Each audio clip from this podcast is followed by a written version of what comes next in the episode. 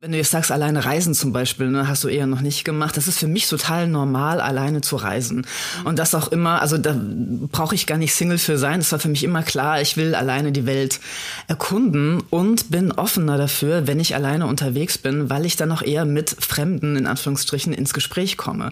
Also mir war das immer ein Anliegen, wenn ich alleine unterwegs bin, dass ich aber trotzdem mit Leuten rede. Und irrerweise macht man das ja sogar eher, wenn man alleine reist. Ne? Also wenn man, wenn man in einer Gruppe reist oder mit einem Partner, kommt man ja oft gar nicht so viel in Kontakt zu anderen, weil man immer so auf sich bezogen ist. Und das genieße ich halt immer sehr beim Alleinereisen, dass man trotzdem total verbunden ist mit ganz vielen Leuten um sich herum. Ich habe immer das Gefühl, wenn ich alleine reise, wird die Welt sogar größer. Hallo, ihr Herzensmenschen. Herzlich willkommen zu Ein gutes Gespräch, dem Podcast von Ein guter Plan. Ich bin Birte Filmer und spreche heute mit Autorin und Aktivistin Sarah Diel übers Alleinsein und warum Politik und Sinnlichkeit zusammengedacht werden müssen. Für mich persönlich war es wieder mal ein inspirierendes und mutmachendes Gespräch. Euch viel Spaß beim Zuhören, nehmt euch was mit.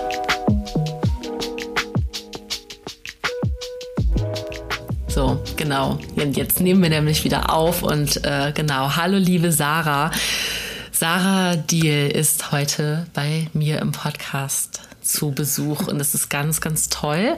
Und ähm, wir haben gerade verabredet, dass ich äh, dich vorstelle, einfach mit deinem Namen und nur mit zwei kleinen Beschreibungen, nämlich, dass du Autorin bist und Aktivistin, weil du mir das gerade selber schon gesagt hast.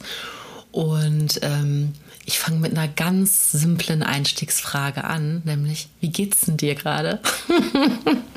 äh, eigentlich tiefenentspannt. Das Einzige, was mich stresst gerade, ist, dass ich ähm, Angst habe, noch krank zu werden, bevor ich zu meinen Eltern fahre. So, ne? Aber eigentlich äh, sehr, sehr gut, ja. Ich habe gut geschlafen, hatte gestern einen sehr schönen Tag im, äh, in einem Erlebnis-Spaßbad äh, mit Saunalandschaft und äh, das war der beste Einstieg, den man äh, in, die, in die kalte Winter Winterzeit eigentlich haben kann. So. Mhm. Genau, wir können kurz dazu sagen, dass, es, äh, dass wir kurz vor Weihnachten sind mit der Aufnahme, weil äh, das Gespräch dann im neuen Jahr veröffentlicht wird. Das heißt, äh, für die alle, die zuhören, äh, ist hier der kleine Rückblick noch ins, ja, dann sozusagen letzte Jahr. Ne? Dann ist der Rückblick ins Jahr Ende 2022. Ja, wie schön, Saunalandschaft. Ähm, warst du alleine da?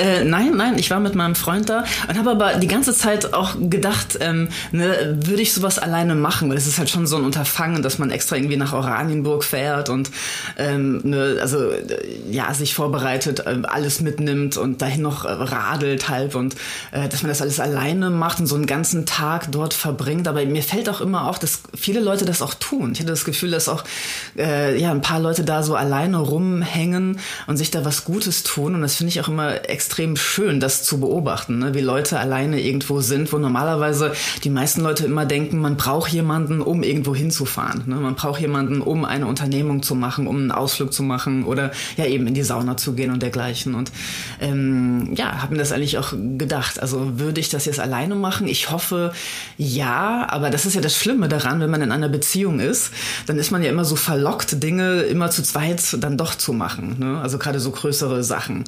Ähm, und äh, das äh, ja, muss man, glaube ich, immer wieder aktiv überwinden, dass man trotz Beziehung oder trotz stabilem Freundeskreis oder großem Freundeskreis Dinge auch alleine tut und sich nicht immer so reinziehen lässt in dieses Gefühl, oh, ich kann nur Dinge unternehmen, wenn Leute mit mir das machen. So, ne?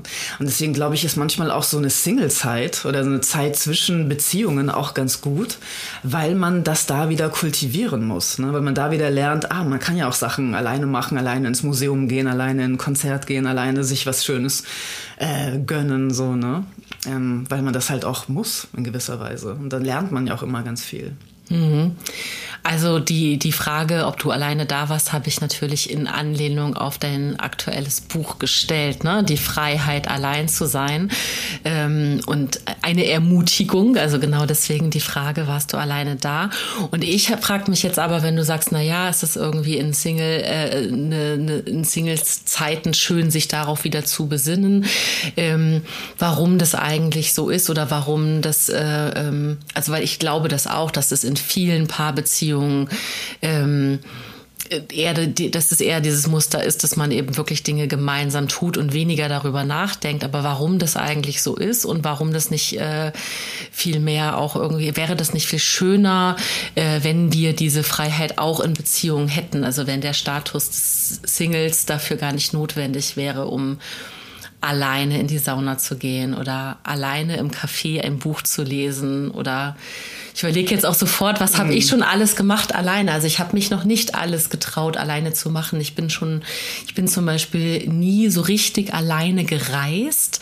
Da äh, habe ich viele Menschen immer sehr drum beneidet, dass sie diesen Mut aufgebracht haben, wirklich größere Reisen alleine zu unternehmen. Ich bin schon mal alleine irgendwo hingeflogen und habe dann irgendwie Freunde in, im Ausland besucht, aber, aber ich bin noch nicht alleine mit einem Rucksack mal los und war auf Tour.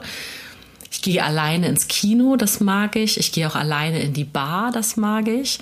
Ähm, das waren aber auch schon Überwindungen. Oder ich weiß auch noch, wie es war, als ich das erste Mal alleine auf ein Konzert gegangen bin. Ja. Und alleine in der Bar, wie ist das? Also, du, also brauchst du noch ein Buch, um da zu sitzen? Oder sitzt du dann einfach wie diese, ne, wie Männer das halt auch tun, mit einem Bier einfach da an der Theke? So. Ja, also nicht mit dem Bier, sondern mit was auch immer ich dann gerade trinke. Ähm, aber ja, doch, das habe ich mir irgendwann ähm, erobert, diese Freiheit, würde ich fast sagen. Also das äh, äh, ich kann das jetzt sehr gut und sehr spontan auf Grund dieses Erfahrungswertes, dass es sich eben gar nicht unangenehm anfühlt, alleine an einem Tresen zu sitzen. Ähm, aber es war ein Weg dahin, ne? Genau. Und nee, ich habe, äh, ich rauche auch nicht mehr. Das ist ja manchmal auch wie so ein, ähm, wie so ein Hilfsmittel äh, einer Beschäftigung, weil du fragst, brauche ich ein Buch? Ne? Für viele ist es ja auch die Zigarette, an der sie sich festhalten, um beschäftigt mhm. zu wirken. Ähm, die brauche ich auch nicht mehr. Also ich kann wirklich ganz autark alleine an einer Bar sitzen, an einem Bartresen sitzen und mich dort wohlfühlen bin ich ganz stolz drauf, dass ich Sehr das machen gut, kann. Ja. Nee, nee, mega. Also ich habe das nämlich auch seit ein paar Jahren kultiviert und lustigerweise, also wenn du jetzt sagst, alleine reisen zum Beispiel, ne, hast du eher noch nicht gemacht. Das ist für mich total normal, alleine zu reisen. Mhm. Und das auch immer, also da brauche ich gar nicht Single für sein. Das war für mich immer klar, ich will alleine die Welt erkunden und bin offener dafür, wenn ich alleine unterwegs bin, weil ich dann auch eher mit Fremden in Anführungsstrichen ins Gespräch komme. Also mir war das immer ein Anliegen, wenn ich alleine unterwegs bin, dass ich aber trotzdem mit Leuten rede und irrerweise macht man das ja sogar eher, wenn man alleine reist. Ne? Also wenn man, wenn man in einer Gruppe reist oder mit einem Partner, kommt man ja oft gar nicht so viel in Kontakt zu anderen, weil man immer so auf sich bezogen ist.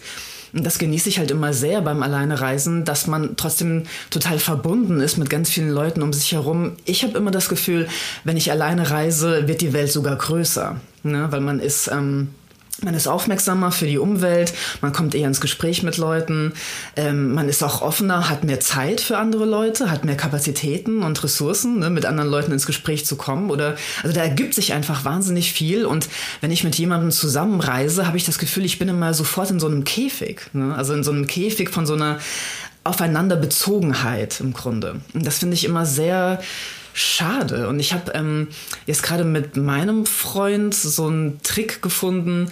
Äh, also ich habe mich gerade mal in eine, in eine Reise reingewagt, ähm, die, die für mich noch neu war. Und zwar bin ich, ich bin, hat eine ganz lange Fahrradtour gemacht. Also wirklich so sieben Wochen äh, bin ich losgebrettert durch den ganzen, durch ganz Osteuropa bis zum Schwarzen Meer. Das sind echt so 2000 Kilometer. Okay, wow. Und ich wusste nicht genau, weißt du, wie, äh, also ich, ich bin da losgefahren und dachte wirklich so, ich gucke mir selber dabei zu, wie ich das schaffe ohne überhaupt die Gewissheit zu haben, dass ich das schaffe. Und das war ein total schönes Gefühl.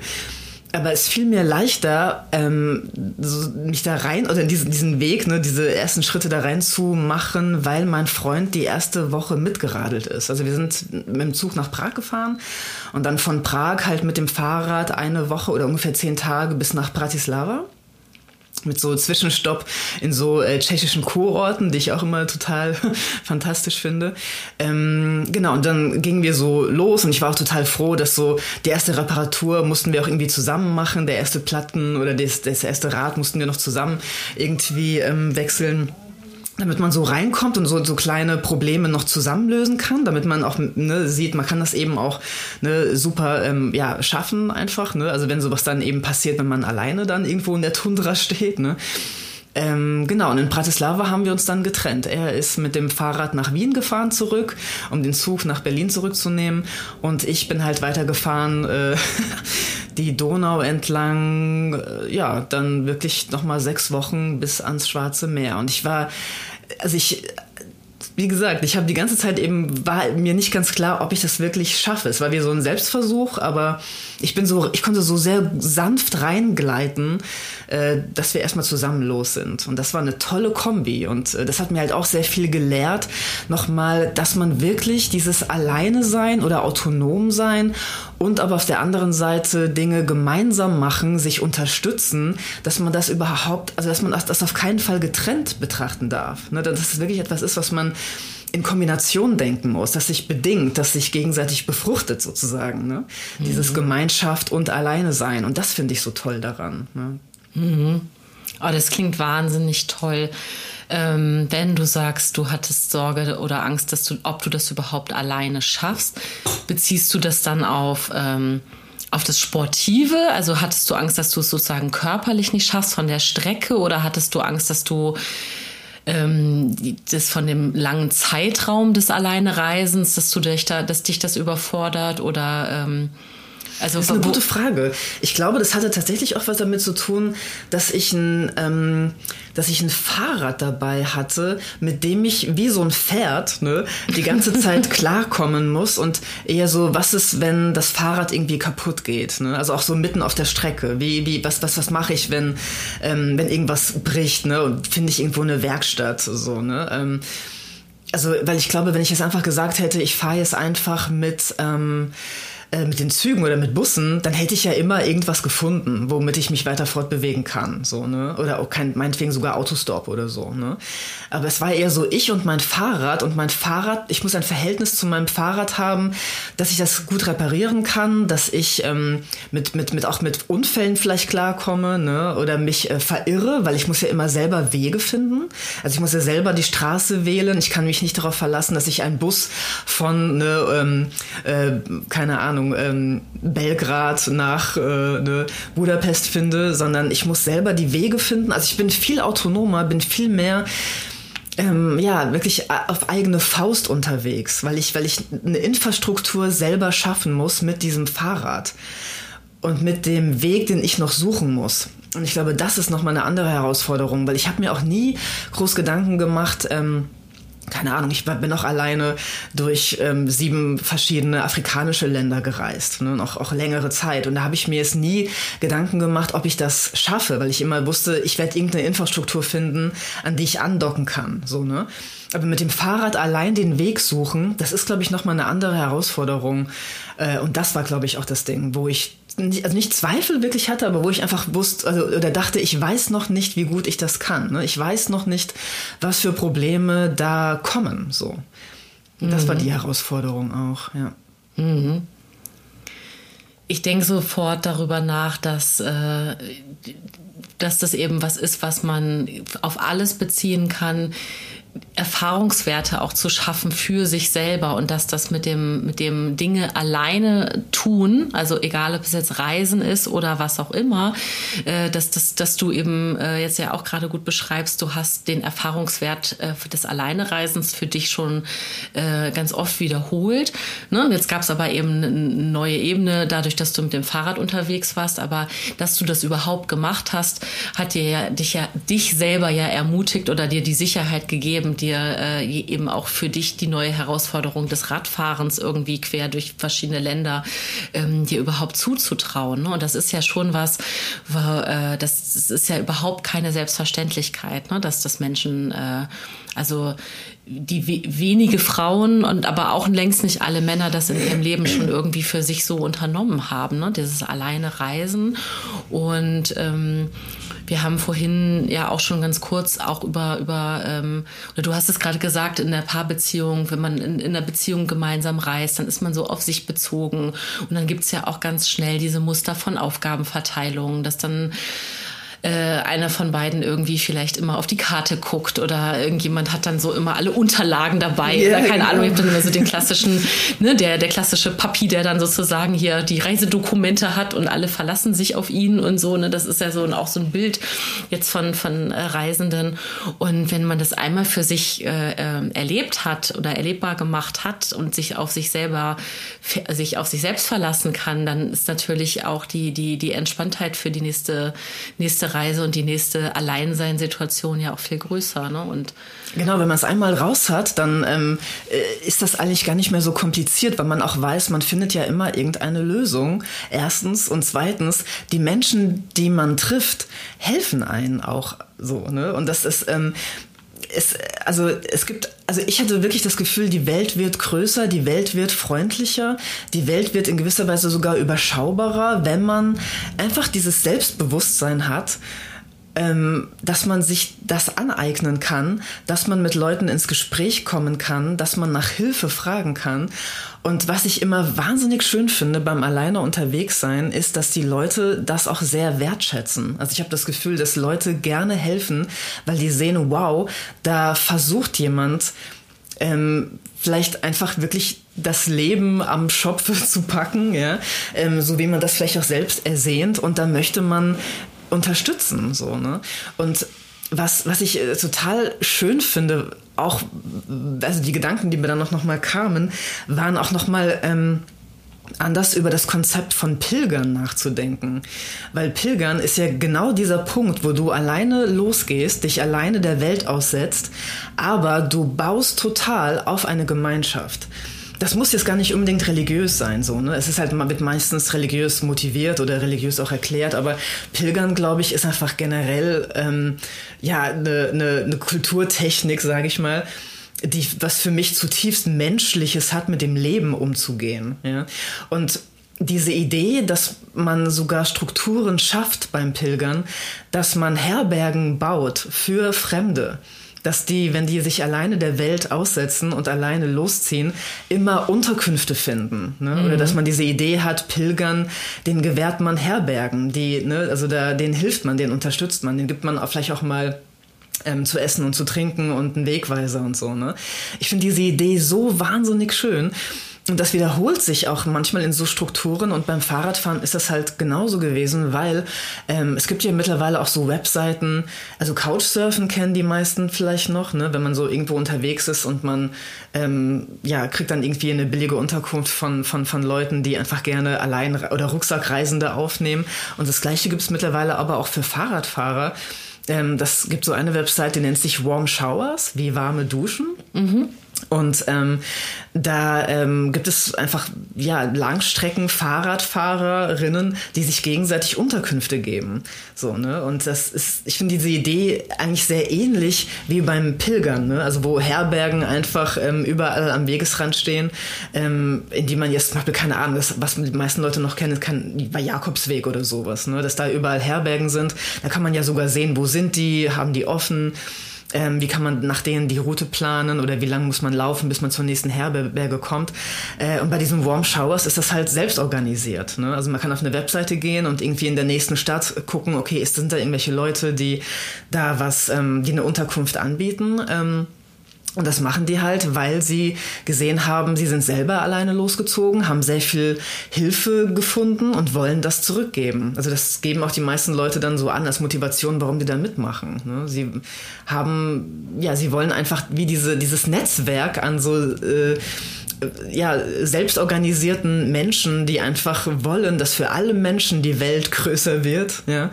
Ähm, und deswegen wollen sie da mitmachen und geben äh, Unterkünfte für Leute, umsonst natürlich auch, ne? oder irgendwelche Hilfen. Und das, also das hat mir einfach nochmal gezeigt, dass diese Idee des Pilgerns was abgrundtief Menschliches ist und auch was total Schönes einfach ist. Ne?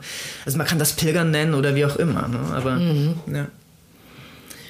Ja, also das ist wirklich ein total schönes, äh, ich habe gerade ganz viele Bilder dazu auch im Kopf. Also ich habe äh, eine, eine, eine liebe Bekannte, die, äh, die wirklich auch mal in so einer äh, ja, Lebensumbruchsituationen pilgern gegangen ist und, und äh, die, die hatte einen religiösen Background dazu und ich habe das eigentlich auch immer damit verknüpft und gerade als du äh, gesagt hast, es ist eigentlich eine, eine Kulturtechnik, äh, das fand ich gerade einen total äh, schönen neuen Begriff dafür, weil ich äh, gedacht habe, genau, man muss es ja gar nicht spezifisch einer Religion oder einer Religionstechnik zuschreiben, sondern einfach vielleicht generell einer Spiritualität und eben dann dieser, dieser, dieser Sinnsuche und dieser, dieser, Sel also das ist eben auch ja eine im, im schönsten Sinne eine Selbstfindungsreise sein mhm. kann, die aber ja, die aber theoretisch eben allen Menschen ja offen steht oder offen stehen sollte.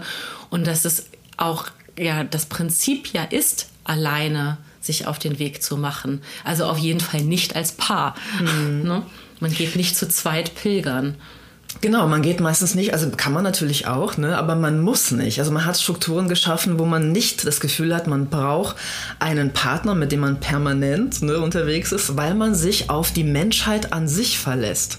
Und den Gedanken finde ich so geil. Ja. Und das, das gibt oh mir. wie, schön, wie schön das klingt. Ja. Oh, das ja, eben, das gibt einem auch Mut. Also für mich ist mhm. eben auch dieses alleine unterwegs sein, alleine reisen.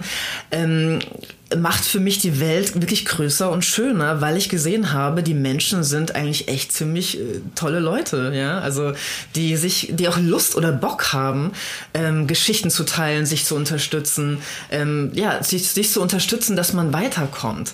Und das meinte ich auch mit diesem Wohlwollen, was mir immer wieder begegnet ist und auch, also vielleicht auch gerade als Frau, ich hatte auch das Gefühl, dass gerade wenn ich als Frau alleine unterwegs bin, kriege ich noch mal extra Applaus von ganz vielen Leuten oder vielleicht sogar noch mal extra Unterstützung?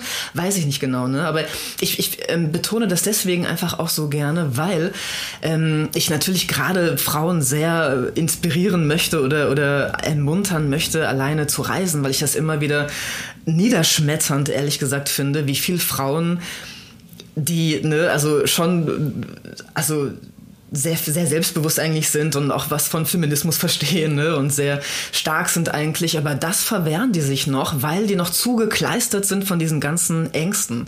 Und ich, deswegen sage ich auch immer ganz gerne diese, dass man dieses Verhältnis mal versteht. Also eigentlich ist ja wirklich, also statistisch gesehen, der Ort, der immer als der benannt wird, wo Frauen Schutz bekommen, nämlich die Familie. Ne?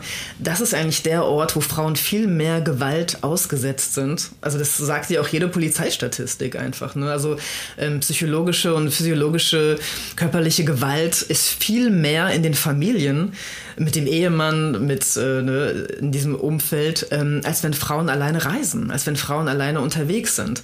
Und das finde ich so wichtig, sich klar zu machen, weil, also ich sag mal, ne, also patriarchale Strukturen, die immer noch sehr wirkungsmächtig sind, gerade in unserer Ideengeschichte, sage ich mal, die bauen ja sehr darauf, Frauen permanent Angst zu machen, dass die, die Umwelt für sie feindlich ist. Ne? Also sie dürfen sich der Welt nicht aussetzen, ähm, weil da überall Gefahren lauern. Also gerade in Form von Männern zum Beispiel. Ne? Und deswegen müssen sie immer in die Familie zurück, weil das ist der Hort, wo sie sicher sind. Und das ist natürlich auch ganz praktisch, weil dann machen sie natürlich auch die ganze unbezahlte Fürsorgearbeit da, weil sie eh denken, die Familie ist mein Reich, da bin ich, da bekomme ich Schutz und so weiter. Aber es ist tatsächlich umgekehrt. Also in der Familie sind Frauen viel mehr Gewalt ausgesetzt und, und Missbrauch ausgesetzt, als wenn sie alleine äh, mit dem Fahrrad zum Schwarzen Meer fahren. Und das finde ich sehr, sehr wichtig, dass man diesen, diesen Perspektivwechsel auch immer wieder betont. Ne?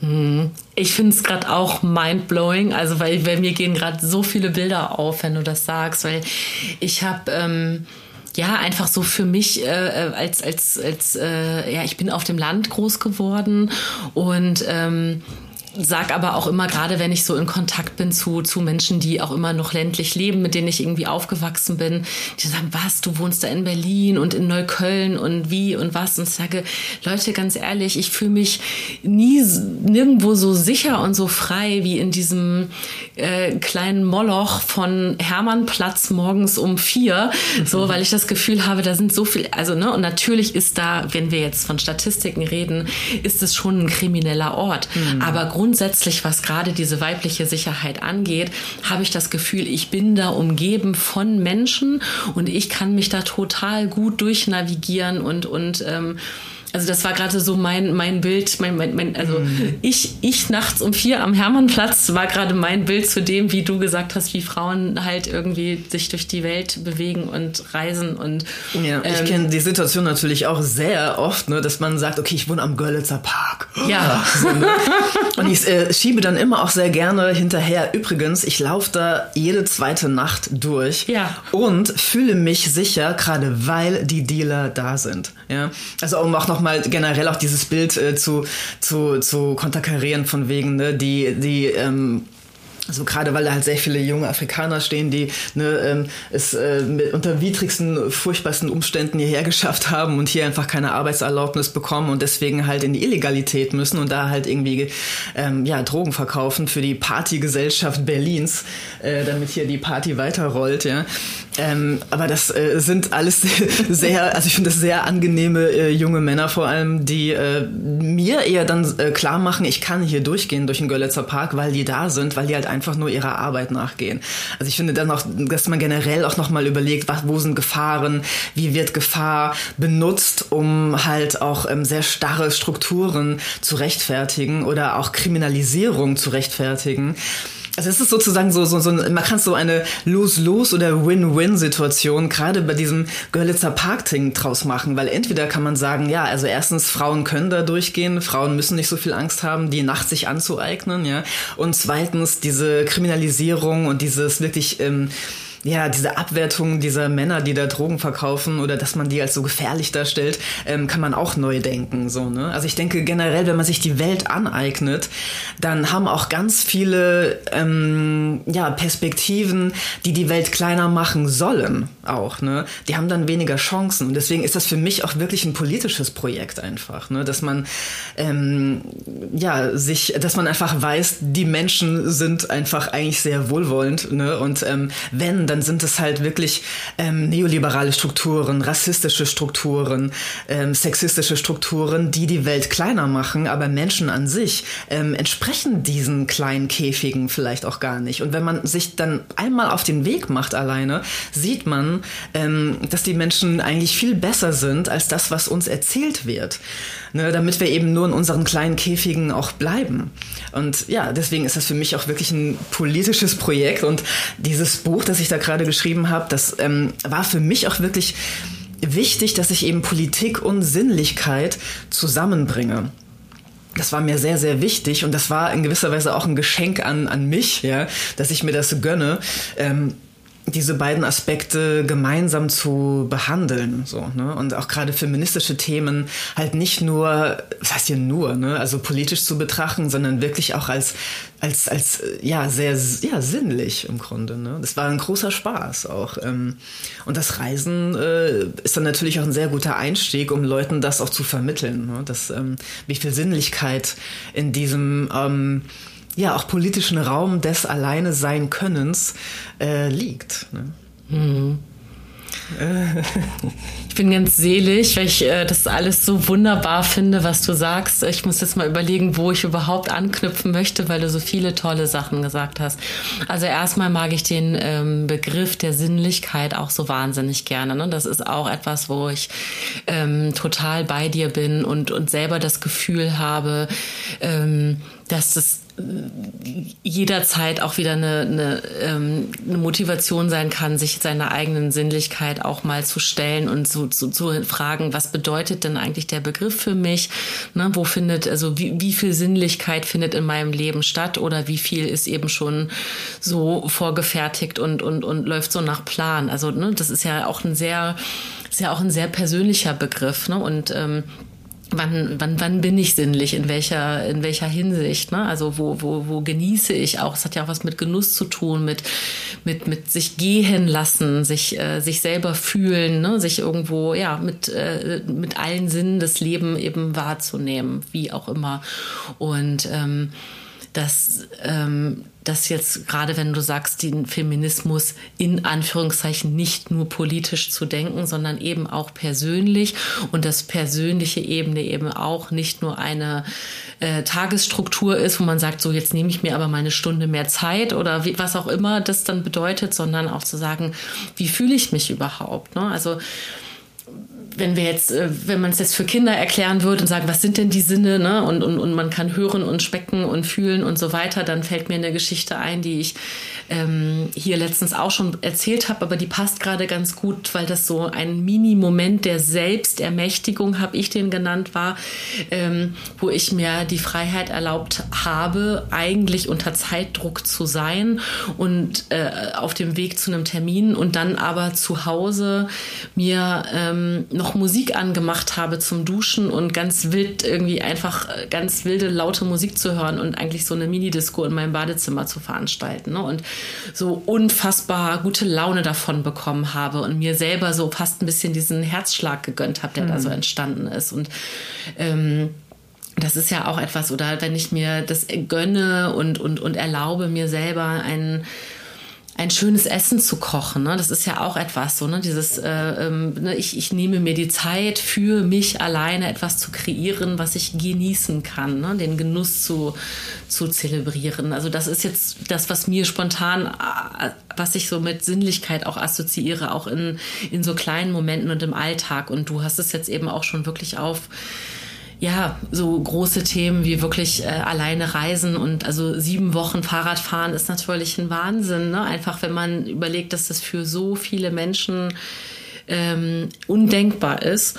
Und gleichzeitig denke ich jetzt, wenn du das mit so einer Selbstverständlichkeit erzählst, sofort, ja, warum nicht? Also mm. natürlich, warum denn nicht? Also so wie du es vorträgst, gibt es überhaupt keinen Zweifel, dass es diese Möglichkeit nicht gibt. Ich meine, allein die Arbeitswelt verbietet uns das. Ne? Das ist ja, ja auch das, das Drama daran. Ich meine, ich habe so oft gehört, wow, du bist sieben Wochen unterwegs, das wäre ich auch gerne.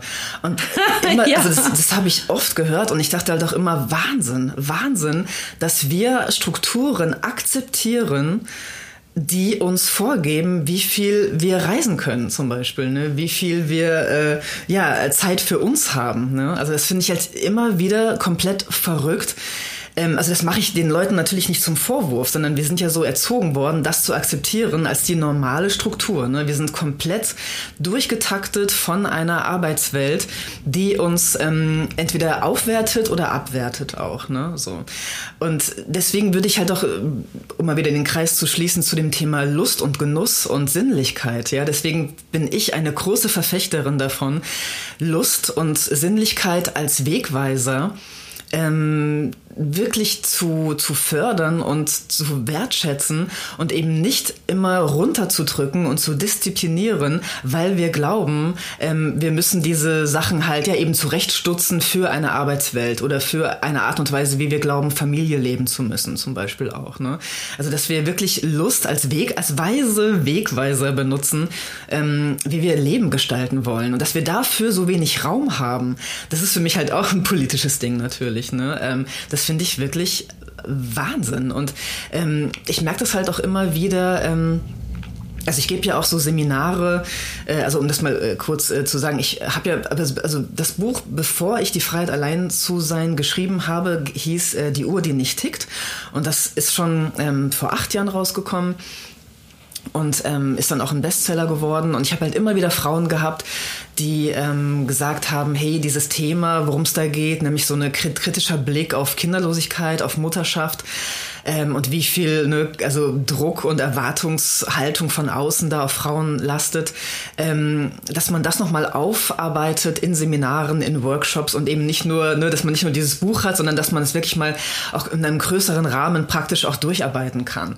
Und ich habe dann vor zwei Jahren ungefähr eine Therapeutin getroffen und mit der bin ich ins Gespräch gekommen und wir haben dann halt beschlossen, genau das halt zu tun. Weil ich habe das halt vorher nicht gemacht, weil ich bin halt keine Therapeutin und ich hätte es irgendwie anmaßend gefunden zu sagen, ja, ich mache jetzt auch so Coaching oder sowas in der Richtung, ne? Oder so ein Workshop. Aber diese Kombination, ich als Kulturwissenschaftlerin und sie als Therapeutin, das ist einfach, also wie ich finde, auch total geile Kombi hier. Ähm, und wir geben seit einem Jahr Seminare, wo Frauen klären können, ob sie Kinder haben wollen oder nicht. So, und mhm. dieses Seminar heißt auch Will ich Kinder. Und was immer wieder Thema ist, bei diesen Seminaren ist ein Misstrauen der eigenen Lust. Dass man, dass die Frauen immer denken, sie müssen ihre Lust disziplinieren und ihre Lust ist nicht etwas, ne, wo sie einfach sagen können, ich habe Bock da drauf und deswegen ist das richtig und gut so, sondern immer denken, nein, ich muss das eher zurechtstutzen für eben eine Arbeitswelt, für Kompromisse mit der Partnerschaft, ähm, für Angst vor Altersarmut, ne, für ähm, Angst davor, äh, auf der anderen Seite ne, vielleicht die kinderlose Frau zu sein und die, die Abwertung, die mir dann begegnet. Also die, dass man einfach nur eben seinem Bock folgt als etwas Weises, Kluges. Das ist uns, glaube ich, echt komplett abtrainiert worden. Und das ist aber auch immer so ein... Ähm, so, so, so eine Konsequenz oder so eine Weisheit, die hoffentlich dann auch am Ende ähm, in dem Seminar halt rauskommt, ne? dass das etwas ist, ähm, ja, was, was dem man folgen muss. Ne? Also wirklich so Follow Your Bliss als etwas sehr Gutes im Leben und nicht als et etwas, was man wegdisziplinieren muss. Und ähm, da merke ich halt auch immer wieder, wie sehr Leute festgefahren sind in einer Idee von, ich muss mein Leben durchplanen. Deswegen ist ja auch diese, ne, dieser Podcast immer oder diese, dieser Rahmen hier so schön, dass man eben diese, diese Idee von Plan anders, also dass man da einen Perspektivwechsel hinkriegt, ne? Also weg von diesen krassen Disziplinen, äh, ne? von dieser, von diesem krassen, es muss um Erfolg gehen und eine bestimmte Art von Erfolg, die nur mit Leistung und mit Konkurrenz zu tun hat, ne? Ähm, hin zu, ähm, nö, ich ähm, äh, kann das Leben auch mal fließen lassen und da liegt eine Weisheit drin und eben nicht nur mein Leben strukturieren nach strikten Vorstellungen von Karriereplan und Familienplan, denn mittlerweile glaube ich wirklich das, das geht so krass ineinander, wie wir gerade so unsere 20er und 30er komplett durchformen nach so ja, Ideen von Karriereplanung und Familienplanung. Das ist mittlerweile eins geworden. Und das finde ich wirklich, also ich finde es Wahnsinn, wie Leute sich da fertig machen nach Erwartungshaltungen, die immer nur vom Außen diktiert werden und eben aber auch von einem Außen, das Menschen immer als Konkurrenten in Stellung bringt. Ne? Also du musst besser sein als die anderen. Ähm, es geht halt nicht um Solidarität und Miteinander, sondern ein Gegeneinander und du bist nur etwas wert, wenn du sozusagen besser bist als die anderen. Und das zeigt sich aber bei der Arbeitswelt, bei der Lohnarbeitswelt genauso wie in der Familienwelt mittlerweile. Ne? Du musst immer irgendwie perfekter sein als die anderen. Und das äh, macht uns krank, das macht uns total kaputt. Und deswegen bin ich halt auch so eine Verfechterin von dem Alleine sein, weil ich glaube, das ist wieder so ein Moment, wo man wieder zu sich kommen kann, ja, wo man wieder spüren kann, hey, was ist denn eigentlich, ja, meine Lust, meine Weisheit, mein, mein, mein, meine Bedürfnisse, mein Begehren auch in gewisser Weise, ne? Und das als etwas Gutes zu entdecken und nicht als etwas, was man wegdrängen muss, um den Erwartungshaltungen von außen zu genügen. Also das ist auch mein großes Ziel in diesem Buch, glaube ich, Leuten dafür Inspiration zu geben. Punkt, Punkt, Punkt. Wow. ja, weißt, also aber das ist auch genau der Grund, warum, warum, ne, weil ich ja, ich habe ja ähm, ne, darum gebeten, dass du mich vorstellst am Anfang und deswegen war das so ein bisschen so ein holpriges ähm, am Anfang vielleicht am, äh, weil, weil, weil, weil es fällt mir so schwer. das ist genau der Punkt, was wenn ich einmal so ins Reden komme, dann bin ich so da, da, da, da, da und dann da noch und da noch und ähm, deswegen bin ich immer ganz froh, wenn man mir am Anfang erstmal so eine Struktur vorgibt, weil sonst komme ich einfach ins Labern rein und äh, genau. so. Also streich bitte die Vokabel labern, die ist für mich so negativ konnotiert, weil ich wollte gerade sagen, wow, ich habe dir gerade so gern zugehört und ich sitze hier einfach mit einem mit so einem totalen Leuchten im Gesicht und also einfach weil ich das mich ganz doll berührt, was du sagst. Und ich ganz ambivalent einmal eben merke, so, ich fühle mich in einem ganz großen Teil in mir davon total angesprochen und es passiert genau das, was du auch bezweckst, nämlich ich fühle mich ermutigt, ne, so, dass das ist total, also ich ganz viel andocke an, genau, genau, genau, also so Lebenssituationen von mir durchrattern, wenn ich dir zuhöre und denke, stimmt, genau dies und das. Und gleichzeitig fühle ich mich eben aber auch ertappt, mh, von ähm, ja selber gefangen sein in diesen Strukturen von äh, Familienplanung, Karriereplanung, wie auch immer und eben also auch gerade diese ja diese Vergleichbarkeit, diese Messbarkeit, ne, so wo wo stehe ich? Also diese diese Statusfrage ist ja da eine ganz große und passt vielleicht ganz gut zu dem, dass du sagst, es ist schwer, dich selber vorzustellen, weil ja so ein eigenes Vorstellen auch ganz oft so, eine, so, ein, so ein Status-Steckbrief ist. Ne? Mhm. So, also sozusagen, ich bin die und die und ich habe das und das studiert und ich habe die und die Bücher geschrieben und ja, genau. keine Ahnung und außerdem habe ich noch den Pulitzerpreis und keine Ahnung, sondern so, nee, ich bin, also ne, in deinem Fall so erstmal bist du halt Sarah mit äh, und, und erzählst gerade mit, sehr viel Leidenschaft einfach äh, von Dingen, die dich bewegen und von äh, die die äh, und ich höre raus, dass das was was dich bewegt äh, und deine die Impulse, die du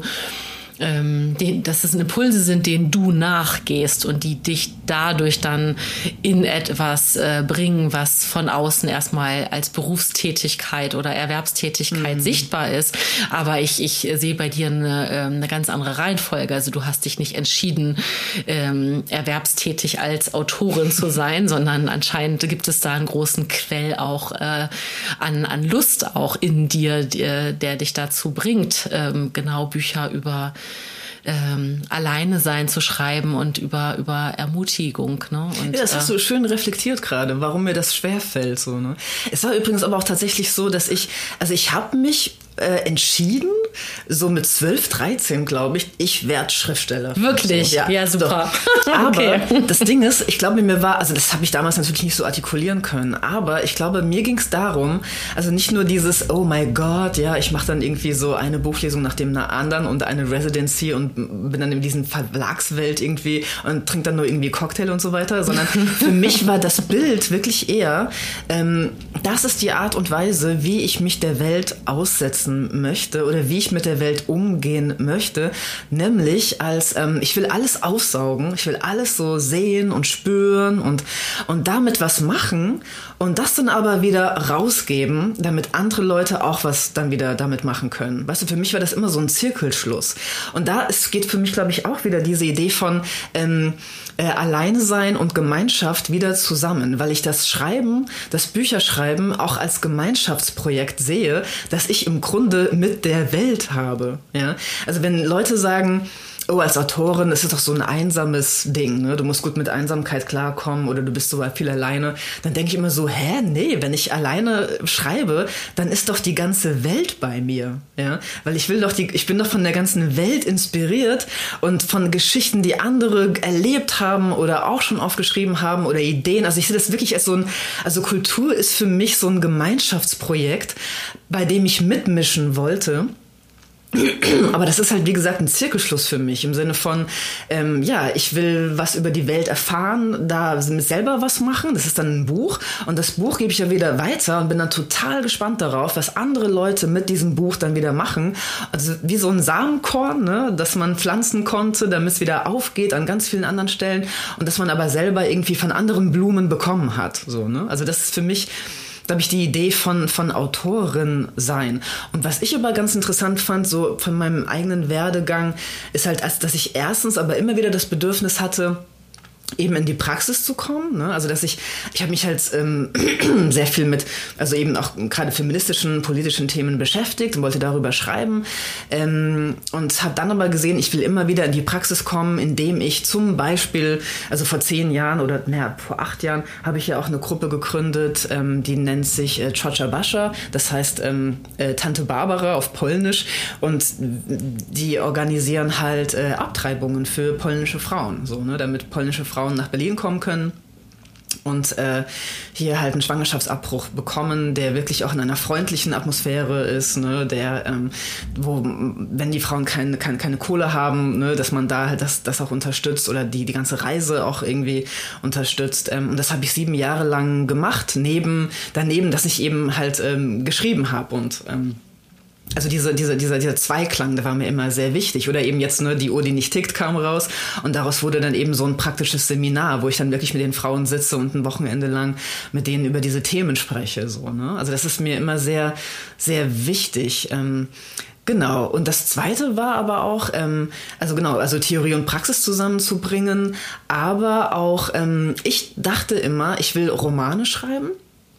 Und jetzt habe ich aber gemerkt, habe ich auch, also nicht, nicht, also, also das in den letzten Jahren einfach, dass mir aber vor allem diese Idee von, was man jetzt so erzählendes Sachbuch nennt, dass mir das eigentlich viel mehr liegt, Ähm, aus dem einfachen Grund, weil ich, glaube ich, Dinge klar aussprechen möchte, ne? ähm, aber trotzdem auch sehr privat oder sehr ähm, auch sehr poetisch irgendwie. Also nicht nur einfach so ein akademisches Sachbuch, sondern eben, ja, dass man eben private Sachthemen behandelt, sage ich mal so, ne? Oder auch aus dem, aus dem, das, was man sozusagen das eigene Privatleben sichtbar macht oder das von anderen oder Erfahrungswelten sichtbar macht und nicht nur so neutral wissenschaftlich schreiben will. Und deswegen glaube ich, ist dieses erzählende Sachbuch für mich so super als, als Methode oder als Format, und wenn ich das aber versucht habe, in Romanen unterzubringen, dann habe ich, dann bin ich sozusagen immer darüber gestolpert, dass ich aber Dinge klar aussprechen möchte, und dann aber total umständlich Charaktere und Figuren so eher so künstlich erzeuge, die dann diese Sachen klar aussprechen. Also ich mhm. war sozusagen viel zu pädagogisch, um, um gute Literatur zu machen. So. Und ich habe, also ich habe einen Roman geschrieben, der kam vor zehn Jahren raus, der heißt äh, Eskimo Limon. Und es war auch ein großes Vergnügen, das zu schreiben, aber ich habe sechs Jahre daran gesessen, weil ich nämlich immer wieder mir das Leben so schwer gemacht habe, weil ich so viel sagen wollte, aber halt in eine Narration mit Charakteren, mit einem, einem Plot. Ne? Ähm, das war so kompliziert und so schwierig, das zusammenzubringen, dass trotzdem gute Literatur daraus wird. Da habe ich mir einen abgebrochen, das war die Hölle. Ja? So. oh, und da, danach, ja, und danach habe ich aber gemerkt, hey, das kannst du im Grunde einfacher haben mit diesem Konzept von erzählendes Sachbuch. Und es hat mir so ein bisschen den Arsch gerettet, weil ich nämlich doch noch viel zu lange mit diesem Romanformat rumprobiert habe und aber gesehen habe, ey, ich, ich vermassel mir irgendwie diese ja, diese, diese Methode einfach, ne? Und das, ähm, äh, ja, und mittlerweile habe ich eben gemerkt, es ist eine große Erleichterung, einfach Dinge klar aussprechen zu können in dieser, ja, in diesem Format des erzählenden Sachbuchs. So. Und das, das nächste Buch, das ich machen möchte, das wird auch so sein, wieder so eine Art erzählendes Sachbuch. Und da geht es aber ums Tauchen. Also ich will ähm, über über den Tauchsport. okay. das äh, machen. Und das finde ich aber auch, also vielleicht noch ein, ein, ein, ein, ein Satz dazu, so ein, so ein schöner Werdegang auch, ne, von einem Sachbuch über Kinderlosigkeit und Mutterideal ähm, hin zu einem Sachbuch über die Freiheit allein zu sein, hin zu einem Sachbuch übers Tauchen. Und irgendwie ist da für mich aber auch eine Kohärenz drin, ne? so eine Entwicklung, die für mich natürlich total Sinn macht, ja, also auch ähm, wie man halt mit dem Welt, mit der Welt so so, so umgeht. Ne? Also das erste Buch, Die Uhr, nicht tickt, ging halt eher um diese, der ganze Ballast, der auf einem lastet, eben wegen den Erwartungshaltungen von außen. Ne? Also das hat mich aber übrigens auch immer sehr glücklich gemacht, dass sehr viele Mütter mir gesagt haben, sie haben das Buch gerne gelesen und fanden das sehr erleichternd, weil ich eben auch das Mutterideal einfach ganz kritisch hinterfrage, aber überhaupt keine, ähm, also ich spiele halt Mütter und Kinderlose überhaupt nicht gegeneinander aus, sondern es war mir extrem wichtig, dass das überhaupt nicht als Opposition auch unbedingt so gesehen wird, sondern ich, mir geht es einfach um Menschen, die äh, in der Lage sein sollen, eben das Leben so zu gestalten, wie sie das möchten und sich eben nicht von diesen Idealen halt fertig machen zu lassen. Also von dem Sachbuch hin zu so ein Aufbrechen hin zu generell Gedanken, okay, was ist denn Freiheit? Was ist denn so autonom sein? Was ist denn unabhängig sein? Ne? Was denn jetzt in meinem aktuellen Sachbuch reinkommt?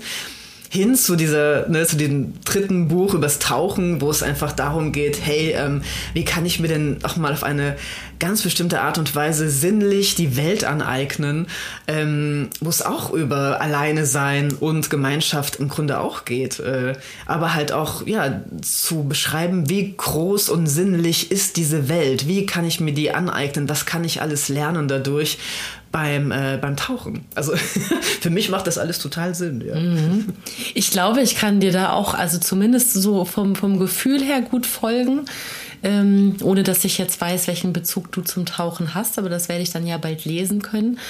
Ähm, was ich jetzt gerade, was mir gerade auffällt, weil du auch noch mal ähm, über über äh, Mutterschaft oder Nichtmutterschaft gerade gesprochen hast und eben auch über das Alleinsein und ähm, vorhin eben gesagt hast, dass, ähm, dass dass viele Strukturen, die wir so gesellschaftlich haben, so viel auch auf dieses ähm, äh, Bewerten und Vergleichen und Konkurrenzdenken so angelegt sind. Ne? Und du hast gerade gesagt, du willst halt äh, Mütter und Nichtmütter oder kind, äh, also Eltern und, und Kinderlose gar nicht gegeneinander ausspielen. Das finde ich total schön, ähm, weil das auch mit dem Satz, den du vorhin gesagt hast, dass du sozusagen ja in Interaktion auch mit der Welt bist beim Schreiben ähm, oder dass du eben mit der, dass du ganz offen für die Welt bist beim Reisen und dadurch mit der Welt in Kontakt gerätst.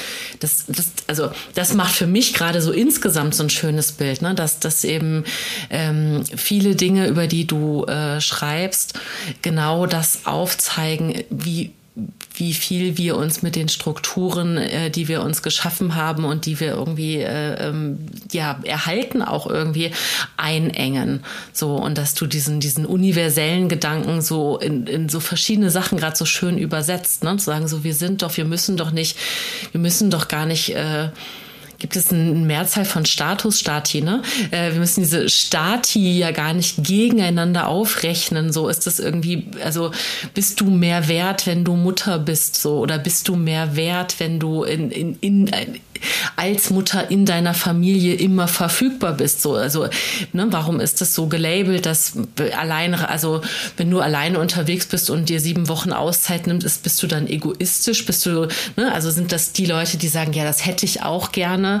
Also muss das überhaupt mit Neid betrachtet werden? Ne? Oder darf das eben auch einfach äh, Inspiration sein im Sinne von, wie schön wäre das, wenn es für alle möglich ist und wenn alle ähm, also na klar haben nicht alle Menschen auf der Welt dieselben Ressourcen, ne? das muss man einfach mal so sagen, aber mhm. also das ist Pässe auch, die ja, also genau, also das, ne? also ne, wir, wir reden ja. natürlich jetzt auch erstmal das finde ich wichtig zu sagen, auch über, über, über Privilegien, die, Mega, die einem klar. das ermöglichen.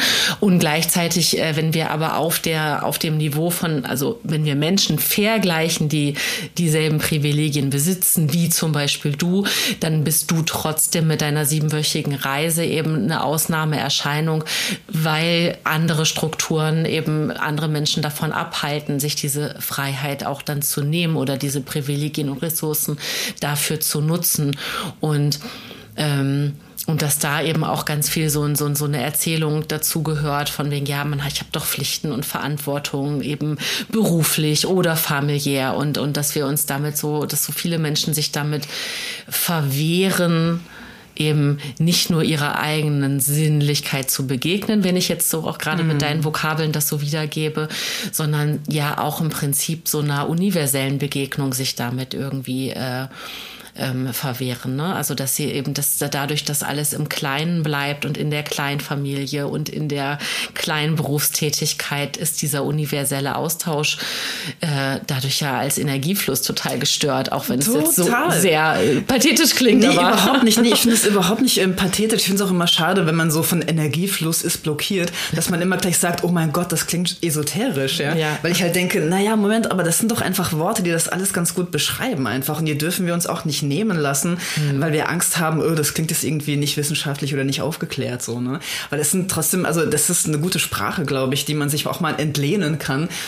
Um, um, um zu beschreiben, was hier schief läuft. So, ne? Und ich glaube, was sehr hilft, ist ja, dass man sich klar macht, ähm, wodurch bekommen wir einen Wert? Ne? Wie fühlen wir uns entwertet, nutzlos und wie sehr ist das aber auch strategisch angelegt in unserer ich sag mal, von Kirche und Kapitalismus durchstrukturierten Gefühlswelt auch, ja. Also wir sollen uns ja wertlos fühlen, weil wir gewisse Dinge in der Gesellschaft nicht so leisten wollen oder dafür zur Verfügung stehen wollen, wie das eben strukturell vorgesehen ist, so, ne? Also gerade ähm, ne, die, die, die Frau, die nicht alles gibt für ihre Familie zum Beispiel, ne? Deswegen war mir das halt auch sehr wichtig, ähm, sehr viel über Frauen zu sprechen in dem Buch auch und wie, wie viel also wie sehr unsere Gesellschaft davon ausgeht, alles so auf Frauen als sozialer Kit ähm, schieben zu können. Ne? Also die Frau muss einfach dafür herhalten, dass sie eben der soziale Kit ist in der Gesellschaft, dass sie sich einfach um andere kümmert, dass sie sich eher um die Bedürfnisse anderer Menschen kümmert als um ihre eigenen. Ich glaube, das ist in unserem Frauenbild immer noch extrem zentral. Frauen müssen für die Bedürfnisse anderer Menschen da sein und weniger für ihre eigenen. Und deswegen ist mir diese Idee von Lust auch so wichtig, gerade wenn es um Frauen geht, ja, also weil das denen permanent verwehrt wird. Und wenn ich mir halt anschaue, Okay, patriarchale Denkstrukturen. Die, wie gesagt, also strukturell sind viele davon noch überwunden oder sind aufgebrochen, aber ich glaube, ideell in unserer Gedankenwelt sind die immer noch sehr, sehr wirkungsmächtig. Und wenn man sich anschaut, wie sollen Frauen funktionieren im Patriarchat, dann bekommt die Frau durch zwei Dinge Wert. Einmal, die Frau muss eben mütterlich sein, fürsorglich für andere und eben dann ne, in der Kleinfamilie alles irgendwie wuppen, was so unsichtbar einfach ne, äh, funktionieren soll, wenn es um Fürsorglichkeit und Pflege und Haushalt und so weiter geht. Und das andere ist, sie soll begehrenswertes Objekt für den Mann sein.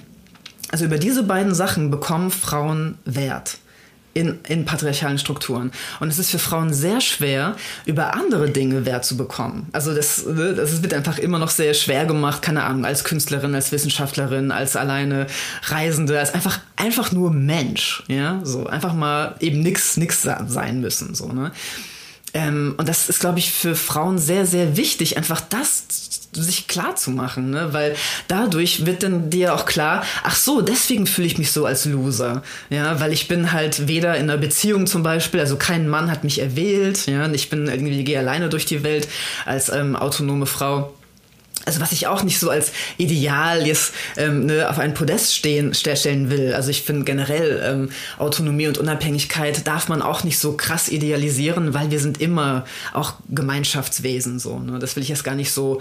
Du musst jetzt als selbstbewusste Frau unbedingt autonom sein. Das wollte ich jetzt gar nicht damit idealisieren so. Ne?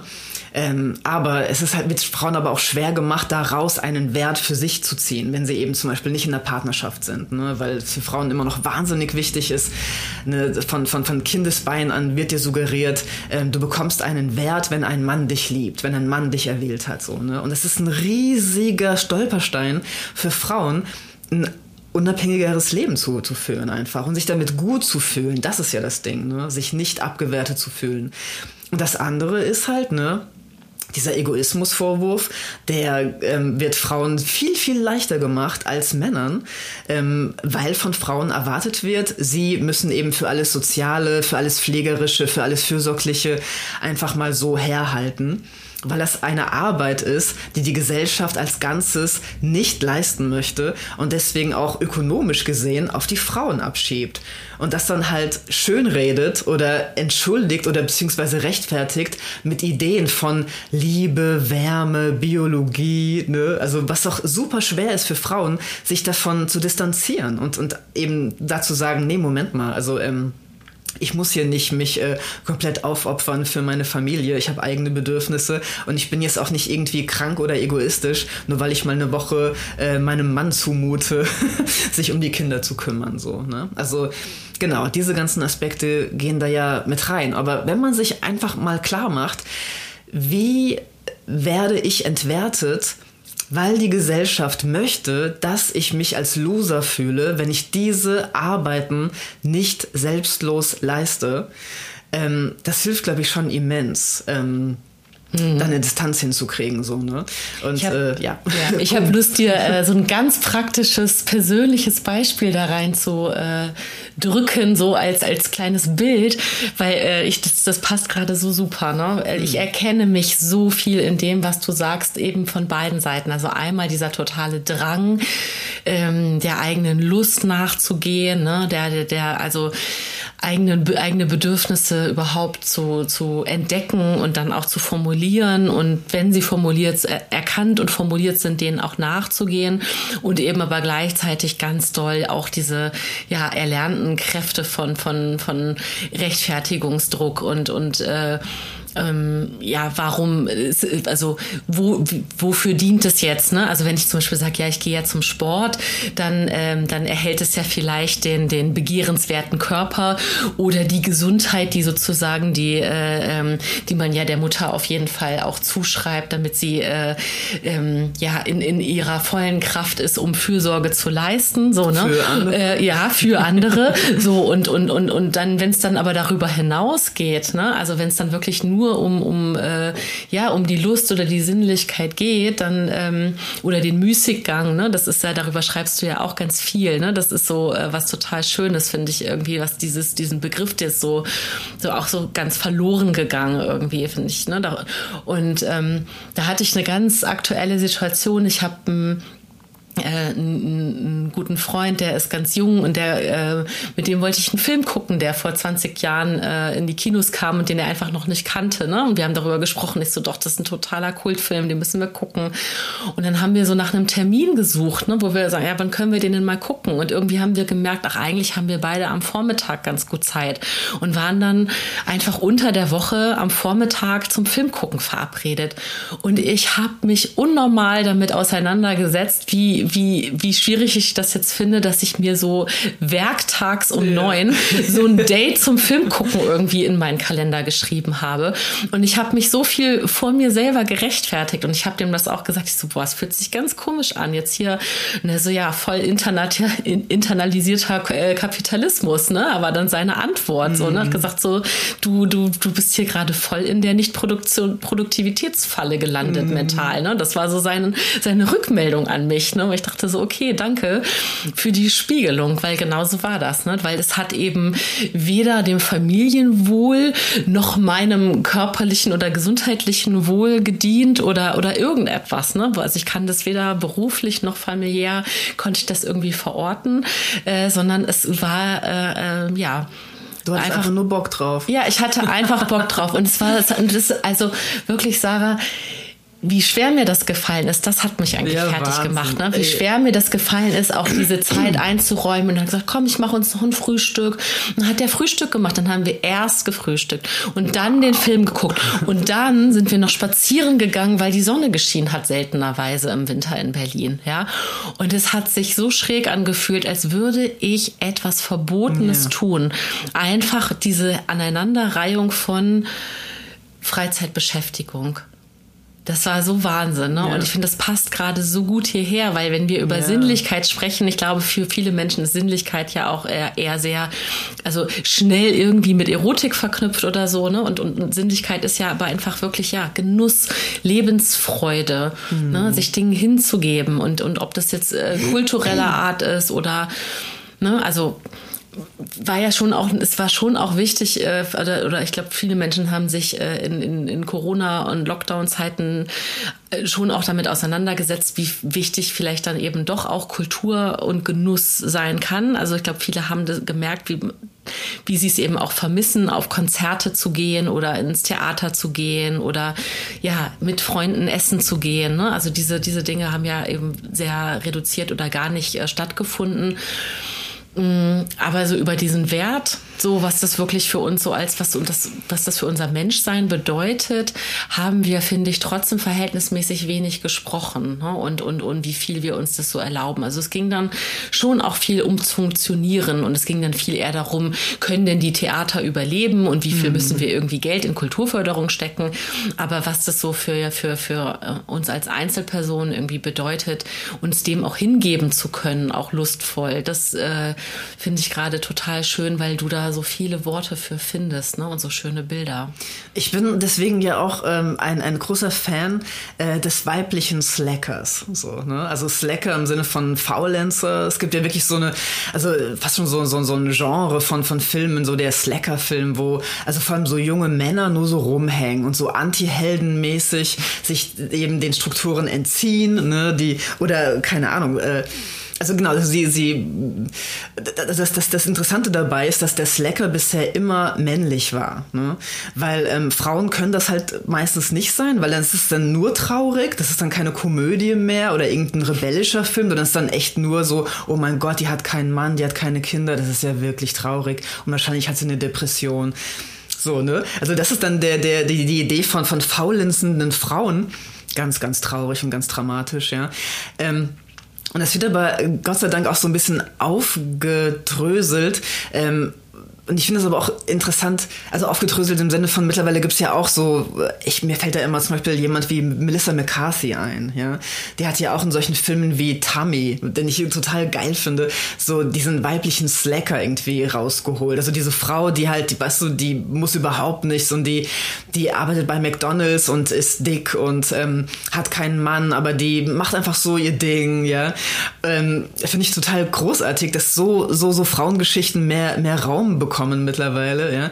Und ähm, dich das einfach auch klar zu machen. Also äh, eben, Frauen können kein Slacker sein, weil erstens alles, was damit verbunden ist, wird bei Frauen als tragisch gezeichnet und sie können es aber auch ganz reell nicht sein, weil eben so viele Leute immer erwarten, dass Frauen für andere da sind. Ne? Also Männer können Slacker sein, weil die können zur Not, auch wenn sie schon eine Familie hatten, können sie aber die verlassen, das wird ihnen erlaubt und dann sind sie am Ende noch der große Revolutionär, der sich eben den bürgerlichen Strukturen entzieht. Aber die Frau muss immer noch für die Kinder da sein. Die konnte nicht einfach gehen, weil wenn sie das tun würde, das wäre wirklich schlimm. Also das wäre natürlich echt, dann wäre sie wirklich, ja, also krankhafter Egoismus so. Ne? Und das sieht man ja auch bei so vielen so Künstlerbiografien. Ne? Also wie viele Männer haben ihre Familien verlassen, um dann irgendwie geile Künstler zu werden, die wir bis heute abfeiern. Und hat mal jemand danach gefragt, wie viele ähm, Kinder die bei einer Frau gelassen haben, die dann verarmt ist? Oder ne? Also das ist dann irgendwie so, wird so ein bisschen ausgespart. Ne? Mhm. So, und da gibt es so viele Beispiele von, aber wenn die Frau gegangen wäre, heieiei, ne, also dann wäre ja echt was los gewesen, obwohl die vielleicht dann ne, die Kinder bei in anderen Strukturen, die sich dann darum gekümmert hätten, gelassen hätte. Aber also da gibt's noch so eine krasse andere Bewertung einfach. Ähm, was ist tragisch, was ist rebellisch zwischen Männern und Frauen? So, ja. Ah, oh, total. Und äh, auch wieder da wieder eine persönliche Erzählung, weil ich äh, wirklich ähm, mein ganzes Leben lang ganz eine ganz tiefe Verbindung zu der Musik von Leonard Cohen habe. Und ich habe gerade äh, äh, den Film jetzt gerade vor ein paar Tagen im Kino gesehen zu der Geschichte von dem Lied äh, Halleluja.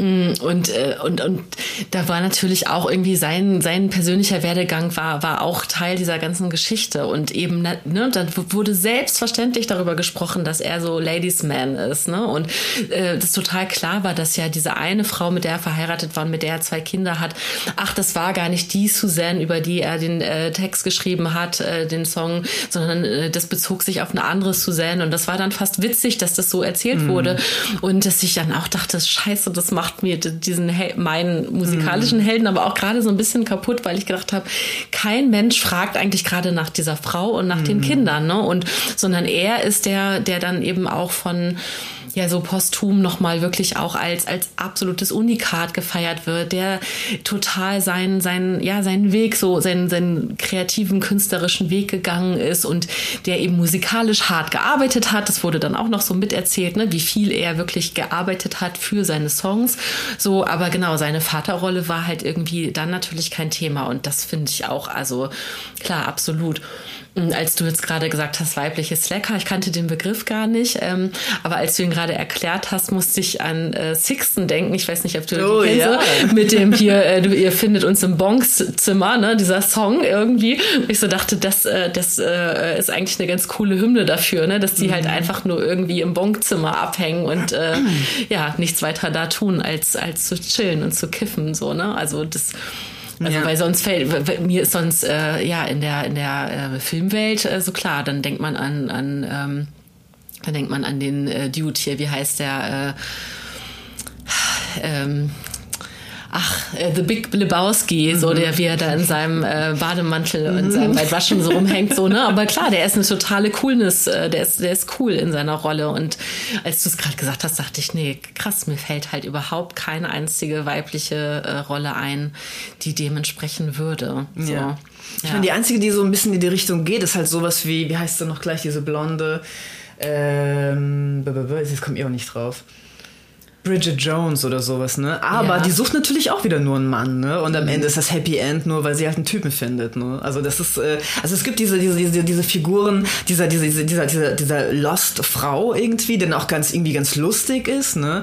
Ähm, aber am Ende ist das Happy End immer nur, weil sie einen Typen findet, ne? Also am Ende geht es dann doch nur um die, die, die Liebe, ne? Und das ist, ähm, aber ich, äh, also, finde wirklich, man darf das, also man muss sich wirklich immer wieder klar machen, das ist genau die Ressource, an der wir festhalten wollen. Ne? Wenn du, das hast du gerade auch so schön, schön gesagt, ne? diese ganzen Frauen, die ähm, auf deren Rücken Männer Karriere machen, Männer sich verwirklichen können, ne? also weil sie das leisten, worauf die Männer keinen Bock haben, nämlich die Familienarbeit. Ne? Also äh, und äh, dass sich Frauen immer wieder klar machen, ja, ich werde hier zugerichtet durch Schuldgefühle, durch eine Idee von Perfektionismus, durch eine Idee von Biologie, durch eine Idee von Liebe auch, ja, ähm, die, weil ich diese Ressource sein soll, für also den Männern weiter so den Rücken frei zu halten, damit die sich hier groß verwirklichen können und ich mache die ganze äh, Dreckarbeit, die Bodenarbeit. Ne? Und damit meine ich nicht, also das ist, vielleicht will ich das auch nochmal klar machen. Ich finde Fürsorgearbeit ja total wichtig. Das ist, finde ich, immens wichtig. Also wenn ich sage Dreckarbeit, meine ich jetzt nicht, ähm, dass das irgendwie niedere Arbeit ist, sondern das Problem ist, es wird aber so betrachtet. Es wird als dienende Arbeit betrachtet, weil es weiblich gelesen wird. Und deswegen wollen Männer das auch nicht machen, weil sie das selber als dienende Arbeit wahrnehmen. Also mhm. Fürsorgearbeit wurde als dienend abgewertet und den Frauen zugeschanzt. So. Und das muss sich ja auch dringend ändern. Also, und das ist auch ein großes Plädoyer halt in meinem Buch. Wir brauchen eine Umverteilung, nicht nur von Geld, ganz wichtig, aber auch von Fürsorgearbeit, damit es eben nicht nur an den einzelnen Frauen individualisiert im Privaten unsichtbar kleben bleibt. Und die müssen dann irgendwie gucken, wie sie damit klarkommen. Mhm. Sondern es braucht eine Umverteilung von Fürsorgearbeit, eine Aufwertung von Fürsorgearbeit, damit alle Zugang zu diesem Luxus des Alleineseins und des eigene Wegegehens haben können. Und deswegen ist das auch ein Buch, das sich sehr eben mit feministischen Themen auch auseinandersetzt, weil das Frauen Frauen immer noch verwehrt wird, ne? weil wir an dieser Ressource Frau als unbezahlte Fürsorgearbeiterin festhalten wollen. Mhm. Und was ich ganz wichtig finde, ist, dass man auch äh, jetzt aber nicht so pauschalisieren darf, so ja, die, Men die Männer wollen ja diese Arbeit nicht leisten, sondern dass ja oft auch einfach Männer ähm, eben auch vom von patriarchalen und kapitalistischen Strukturen genauso mitgeprägt sind äh, wie, wie, wie Frauen. Und äh, also äh, unter Umständen genauso darunter äh, leiden können oder eben auch genauso wenig erkennen, dass sie in diesen Strukturen sind. Ne? So, also dass es eben ihnen auch, dass also der Zugang, dass für Männer der Zugang zur, zur, zur Fürsorge oder zur Neudeutsch Care-Arbeit und so eben gleichzeitig auch, äh, auch erleichtert werden muss. Ne? So, dass das eben auch klar ist, dass das was, dass das einfach eine, was, was zutiefst Menschliches ist. Also dass es um eine, eine, menschliche Gemeinschaft geht und eben gar nicht um ein, ein also auch da dieses Konkurrenz Denken ne, äh, aufzulösen zwischen äh, Männern und Frauen in dem Sinne. Also die Strukturen sind so, dass sie, dass sie genau das jetzt gerade hergeben. So, aber als Utopie eben zu sagen, nee, das äh, äh, das ist ja, also das ist ja auch was, wo viele Frauen, gerade Mütter eben auch festhängen, dass, dass ihnen das so mit anerzogen wird, dass sie die, die besseren Care-Arbeiterinnen sind und dann manchmal sogar das irgendwie auch erschwert wird, irgendwo Vätern diese Fürsorge auch zuzusprechen. Also das finde ich, gehört noch so ein bisschen mit dazu, so als Randnotiz, dass das eben auch, auch nur als Gemeinschaftsprojekt irgendwie handelbar ist. Mhm. Und du hast aber ganz kurz, weil mhm. das will ich nicht vergessen, das war war mir gerade so wichtig, als du gesagt hast, äh, von den Filmen gerade noch gesprochen hast und dann gesagt hast, naja, am Ende löst sich das dann aber immer auf mit den Frauenbildern, äh, weil sie einen Mann finden, weil sie die Liebe finden. Und das ist ja auch was, äh, da, da hast du, also da hast du auch schon so tolle, ich kann es jetzt leider gar nicht aus dem FF so zitieren, aber ähm, so sinngemäß hast du gesagt, dass ja eben die, die Beziehung, die Paarbeziehung ja auch als, als äh, also quasi missbräuchlich für, für Liebe übersetzt wird irgendwo hast du das geschrieben. Und ähm, das ist, finde ich, auch noch ein total wichtiger Punkt. Was ist denn also, dass, dass eine, eine klassische Paarbeziehung äh, nicht heißt, dass man erstens nicht automatisch heißt, dass man die Liebe gefunden hat, äh, ja, oder äh, also was auch immer die Liebe ist. Und äh, dass es umgekehrt auch nicht so ist, dass man äh, nicht, nicht liebt, weil man nicht in einer Paarbeziehung ist. Ne? Das finde ich auch ähm, zu dem Thema Alleinsein nochmal auch ganz, ganz wichtig, ne? dass Liebe Liebe äh, ähm, nicht an, an, also dass wir das entkoppeln müssen, ganz dringend. Liebe darf nicht an Paarbeziehung äh, verknüpft, ja. mit also Paarbeziehung verknüpft äh, sein. Ich möchte auch sagen, ich bin ein großer Fan der Liebe, ja, und eine große Fan von Romantik. Also ich will das auch in keinster Weise so irgendwie kühl abwerten oder so, sondern mein Punkt ist eben, Liebe wird immer, also eine bestimmte Vorstellung von, von Liebe wird so als Zuckerguss drüber gestreut, damit wir eben diese bürgerliche Enge der Kleinfamilie akzeptieren, so, ne, und eben denken, ah, wir kriegen Liebe nur da, wir kriegen Liebe nur so, wir kriegen Gemeinschaft nur so, ne, und deswegen halt diesen, dieses eine Zahnrad, in der Gesellschaft, wie sie gerade funktionieren soll, da halt mitmachen. Also diese, diese eben, ich nenne es mal wirklich bürgerliche Enge der Kleinfamilie, ja, dass wir das akzeptieren. Und was ich aber auch so, so verrückt finde, ist, dass, ähm, also wenn ich mir anschaue, gerade wird ja überall bejammert, wir sind jetzt irgendwie so in der vereinzelten Single-Generation, ne? wir, wir, äh, also Leute leben nur noch äh, alleine und dergleichen und das, ähm, was ich aber interessant finde, ist, das ist ja auch ein selbstgemachtes Problem, weil nämlich viele Leute wollen nicht mehr zurück in diese eben Enge der Kleinfamilie. Die sehen schon, okay, das ist mir einfach zu spooky, ne? das klappt auch nicht. Ähm, ist mir zu selbstbezogen in gewisser Weise auch, ne? Aber sie sehen noch keine Formate, wie sie anders Gemeinschaft leben können. Also die meisten Leute denken ja, wenn ich Gemeinschaft leben will, dann brauche ich ein Kind und einen Mann und eine Frau. So, ne? Also ich muss dann irgendwie eben diese Familie, diese kleine Familie herstellen. Und das, deswegen, ist so schrecklich, wenn du das so sagst. Naja, ja. also ich finde es auch in gewisser Weise ähm, schrecklich. Ich, ich gönne allen Leuten, die ihr Glück so finden und freue mich darüber. Ähm, aber ich glaube, viele Leute finden ihr Glück halt nicht so und werden dann oder bleiben dann vielleicht Single, weil sie andere Konzepte noch nicht sehen. Ne? Oder weil diese anderen Konzepte, wie man zum Beispiel soziale Elternschaft herstellt, also dass man Kinder hat mit Freunden statt nur mit Liebespartner. Ne? Ähm, das ist ja auch etwas, was man in Berlin immer mehr sieht oder was Leute versuchen zu organisieren, weil sie halt eine Sehnsucht haben nach Gemeinschaft, aber sie wollen halt nicht in dieses starre Mutter-Vater-Kind-Konzept rein. Ne? Oder dieses nur zwei Personen und ein Kind oder zwei Kinder. Weil das halt auch also ich meine, auch historisch gesehen würde ich sagen, die Kleinfamilie ist echt ein Unfall. Das ist ein Unfall, der, der politisch gewollt und hergestellt wurde. Ja? Weil früher war es total normal, dass Leute in größeren Gemeinschaften zusammenleben und eben diese ganze Fürsorgearbeit und generell Arbeit auf mehreren Schultern lastete. Diese Idee, dass, dass das, ähm, ne, also diese ganze Arbeit an der Familie und dann musst du dich auch noch komplett zurechtstutzen für die Arbeitswelt, dass das nur auf zwei Personen lastet, das ist einfach Wahnsinn. Und deswegen scheitern ja auch so viele Ehen. Ne? Und dass man das aber größer denkt, in größeren Verantwortungsgemeinschaften, dass mehr Leute auch in größeren, zum Beispiel ähm, Hausprojekten zusammenwohnen, auch mit Kindern, ja, das wurde politisch verhindert. Ja? Also weil immer nur diese Kleinfamilie privilegiert wurde, auch steuerlich, von Gesetzen her. Ich meine, es gibt ja wirklich Verbote, ja, wie ähm, die Gemeinschaft ver verhindern, gerade wenn man Kinder hat. Warum, Und Sarah? Warum? Ja. Weil, naja, also ich meine, Kleinfamilie ist halt schon so ein Ding. Das, das äh, ist schon, sag mal, nicht, nicht, nicht, nicht, nicht schlecht, wenn Leute nur an sich denken. Ne? Und eben, sie sind perfekt als Konsumenten, weil sie denken nur an, ihre, an ihr eigenes Haus, an ihr eigenen äh, perfektes Leben, wo, wo, sie, wo sie sich halt um sich selber kümmern müssen und sich halt nicht mehr organisieren mit größeren Gemeinschaften. Ne? Ähm, also es ist halt sozusagen, also Menschen sind besser organisierbar in der Kleinfamilie, als wenn sie sich halt selber solidarisch größer organisieren. Ja? Ähm, so, äh, es klingt bitter, ist auch so, ja. Aber ähm, so läuft das, ja. Also Leute sind mehr selbstbezogen, kümmern sich nur um sich. Also ne, ihre Verantwortung endet an der eigenen Haustür.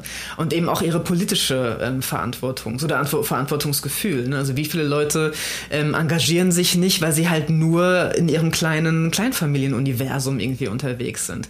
Und wie gesagt, ich, ich sage das wirklich ohne Häme. Ich sage das auch ohne Ressentiment. Ich sage das eher als, weil ich Inspiration schaffen will, dass man dass man es auch anders machen kann, so, ne? Weil die Sehnsucht nach einem anderen Leben ist, glaube ich, sehr, sehr groß einfach, ne? Und ähm, wie gesagt, also diese, diese Single-Generation, die haben wir uns selber gemacht, ja? Die haben, die haben wir uns selber eingebrockt, weil Leute halt dieses kleine Konzept nicht mehr wollen, aber größere Konzepte sind noch einfach schwer, schwer lebbar. Und ein, eine Sache, um das nochmal vielleicht so zu illustrieren, ähm, also auch wie schrecklich das ist, oder ich würde fast sagen, wie grausam das auch ist, das ist für mich die Einsamkeit von älteren Leuten.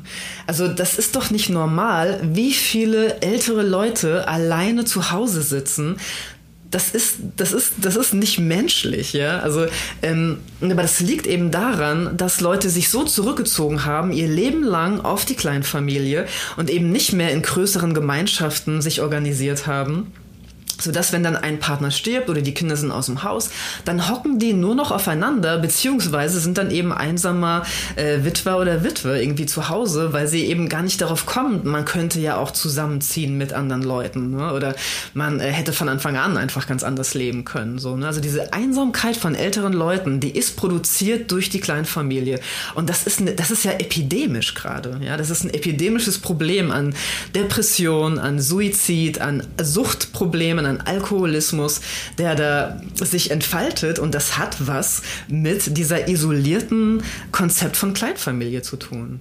Das ist wahnsinnig traurig. Ja. Muss so nicht sein.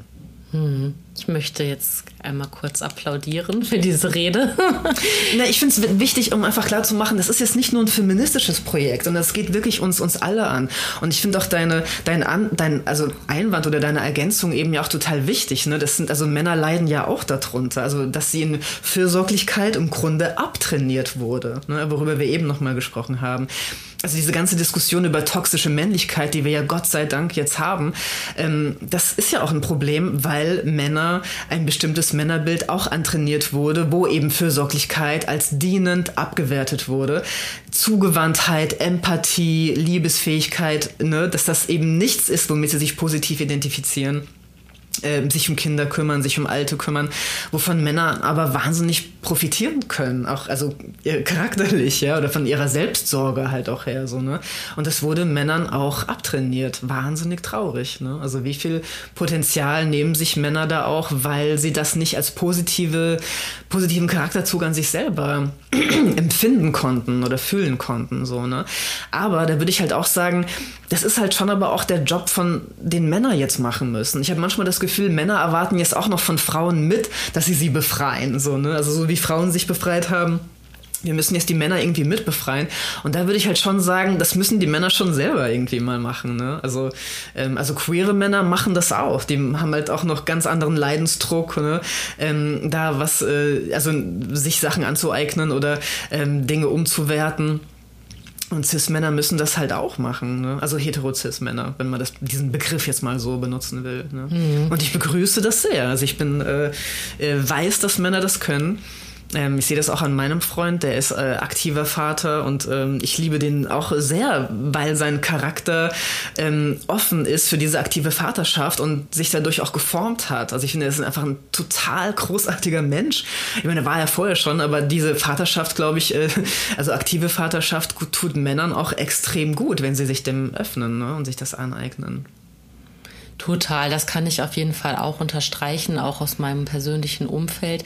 Und ich bin ganz optimistisch. So, ich habe also wirklich auch viel Kontakt zu ähm, ja Menschen, die so Anfang 20 sind. Und wenn ich mich da umgucke, dann habe ich das Gefühl, dass gerade die die die die Männer in dem Alter, diese jungen Männer, wirklich ein ganz anderes Selbstverständnis haben. Also vielleicht bin ich da auch in dieser äh, äh, ähm, sogenannten Blase irgendwie und und und und sehe. Aber was mein persönliches Umfeld angeht, bin ich ganz optimistisch, was ich da so sehe, wie die gerade so ja, wie die sprechen, wie die denken, wie die sich selbst reflektieren, wie die ihre Rollen so übernehmen, wie die einfach so ganz selbstverständlich irgendwie auch sehr fürsorglich sind oder selbst einfach nur so was, so, so, so Kleinigkeiten wie Gastgebertum, ne? Weißt du, was mhm. uns immer so die, ne, die, die, sonst ist, ist es auch eine sehr weibliche Rolle, irgendwie äh, Gästen äh, ähm, was anzubieten oder so, ne? Und da sehe ich schon auch, dass sich da total viel verändert, dass die auch zum Teil sehr autark sind und ähm, ja, ich glaube, da gibt es auch eine wahnsinnig große Sehnsucht von, von Männern, das zu spüren und das ausleben zu können. Ne? Und ich bin aber gespannt, was dann passiert, wenn Kinder kommen. Also ob sie dann eben auch, genauso wie Frauen das sagen, ne? ganz viele Frauen erzählen mir auch, ich bin eher Feministin geworden, als, als ich Mutter geworden bin. Weil dann auf einmal habe ich gemerkt, wie viel hier noch schief liegt. Ne? Also wie viel hier nicht funktioniert. Und ich, vorher dachte ich immer, ich brauche keinen Feminismus, ich bin noch eine selbstbewusste Frau. Aber als sie Mitte wurden, dann haben sie auf einmal gesehen, oh shit, weißt du, hier, muss, hier ist noch alles total schräg. Und Männern geht das ja genauso, ne? Dass auf einmal wird, werden sie schief angeguckt, wenn sie Elternzeit nehmen wollen oder sie werden oder fühlen sich von ihren Kumpels irgendwie abgewertet, weil sie sich zu viel um, um äh, Haushalt und äh, Kinder kümmern, so, ne? Also das oder natürlich der Arbeitgeber, der einfach nicht mitmacht. Ne? Also das ist ja, oder ne, der Mann verdient mehr, was ja auch meistens noch so ist, wegen, ne, von wegen Equal Pay funktioniert ja auch immer noch nicht. Also das ist schon eine, eine Falle, in die ganz viele Paare tappen ähm, weil, äh, also obwohl sie total gleichberechtigt leben, aber wenn dann Kinder kommen, ganz pragmatisch ist, sie brauchen Kohle, der Mann verdient mehr Geld, also geht die Frau in Teilzeit und dann hast du schon den ganzen, der ganze Scheiß läuft dann schon an, so, ne? Also es ist strukturell einfach super schwer, also, egal wie sehr die Leute das wollen. Ne? Mhm.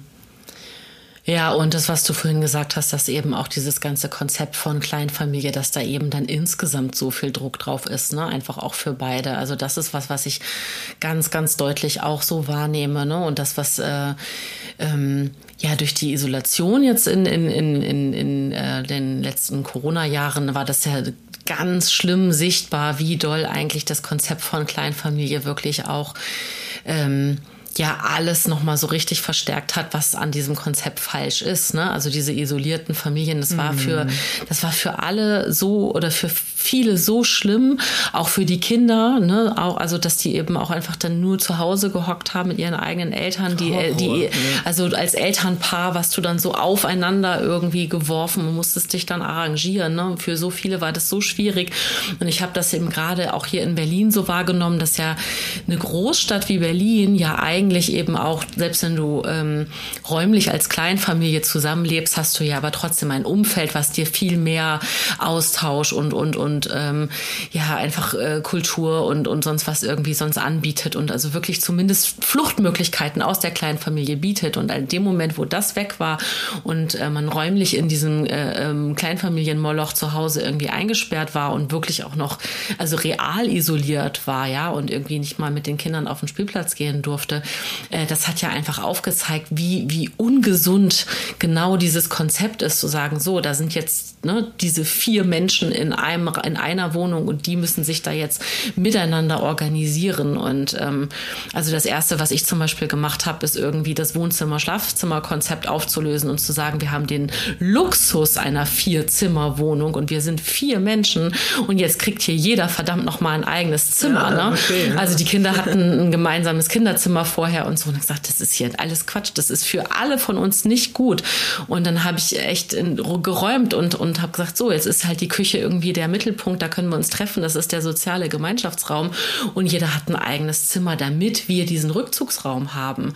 Und die Kinder haben Recht drauf und ich habe Recht drauf, ne? Und mein, mein Partner hatte zu dem Zeitpunkt ein Recht darauf, ne?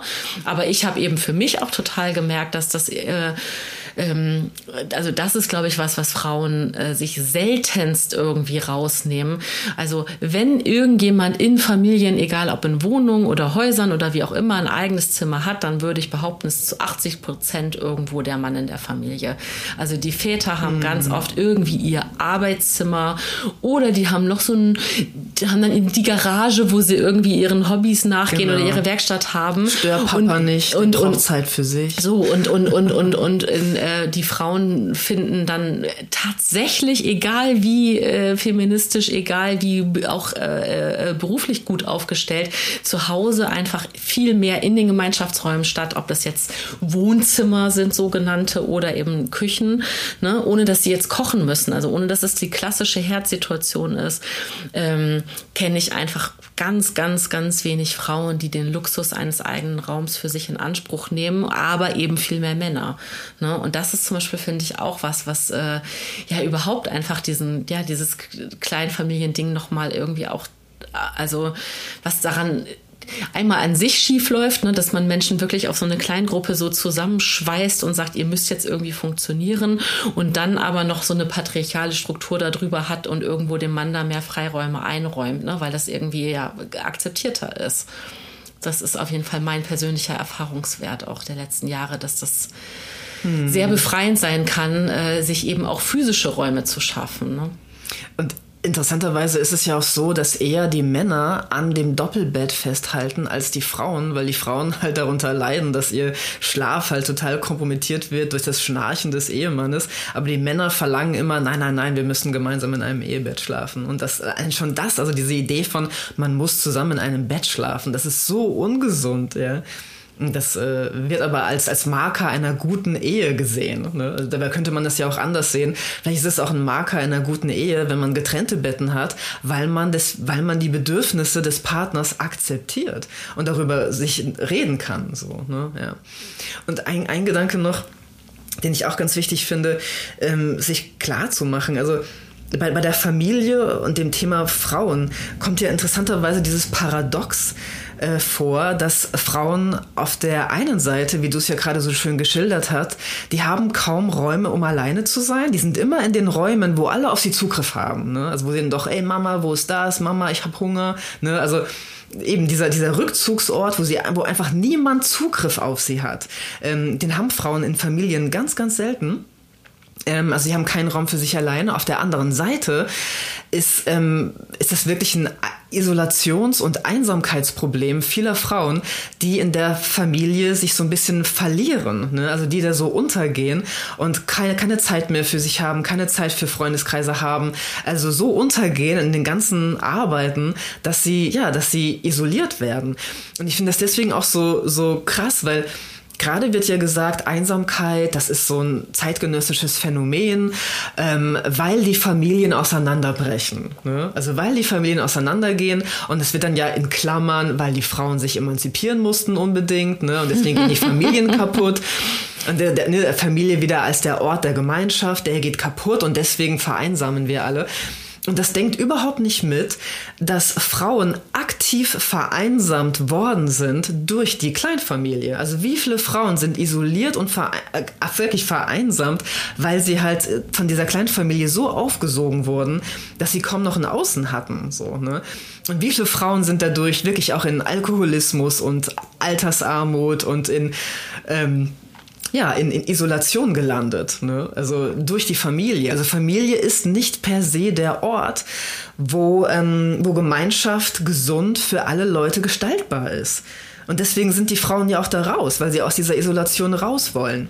Und das wird jetzt aber umgemünzt in, ja, weil die Familien kaputt gehen, deswegen sind wir alle so einsam. Also es ist so ein total schräges Bild, was, was Frauenleben überhaupt nicht realistisch einschätzt einfach. Ne? Es gibt irgendein Gedicht von Erich Kästner, was ich jetzt überhaupt nicht in Vollständigkeit irgendwie abrufen kann, aber die letzte Zeile ist dann, und am schlimmsten ist die Einsamkeit zu zweit. Ja. und ähm, ich, ich habe mir nur diesen Satz immer gemerkt von diesem einen Gedicht. Ich werde das nachher mal recherchieren, wie das in Gänze geht. Aber das hat sich, das, äh, das hat sich schon ganz, ganz früh bei mir eingeprägt, dass ich mir dachte, irgendwie will mir dieser Satz was sagen auch. Ne? Und also klar, es einmal, wenn wir jetzt von Familie reden oder von der klassischen Kleinfamilie, dann reden wir natürlich auch von einem Paar mit Kindern.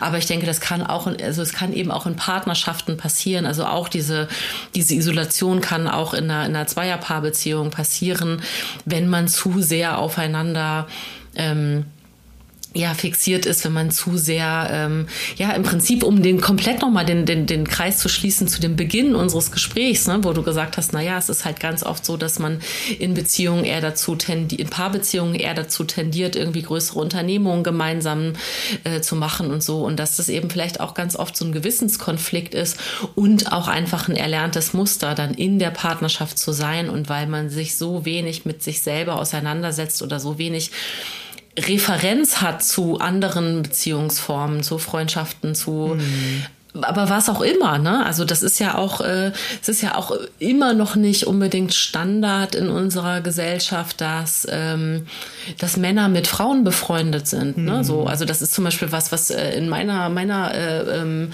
langjährigen Paarbeziehung ähm, ähm, viel Thema war. Ich hatte zum Beispiel schon immer wirklich auch von, von Grundschulzeiten an ähm, viele männliche Freunde. Ne? Ich hatte wirklich schon als kleines Grundschulmädchen Kumpels.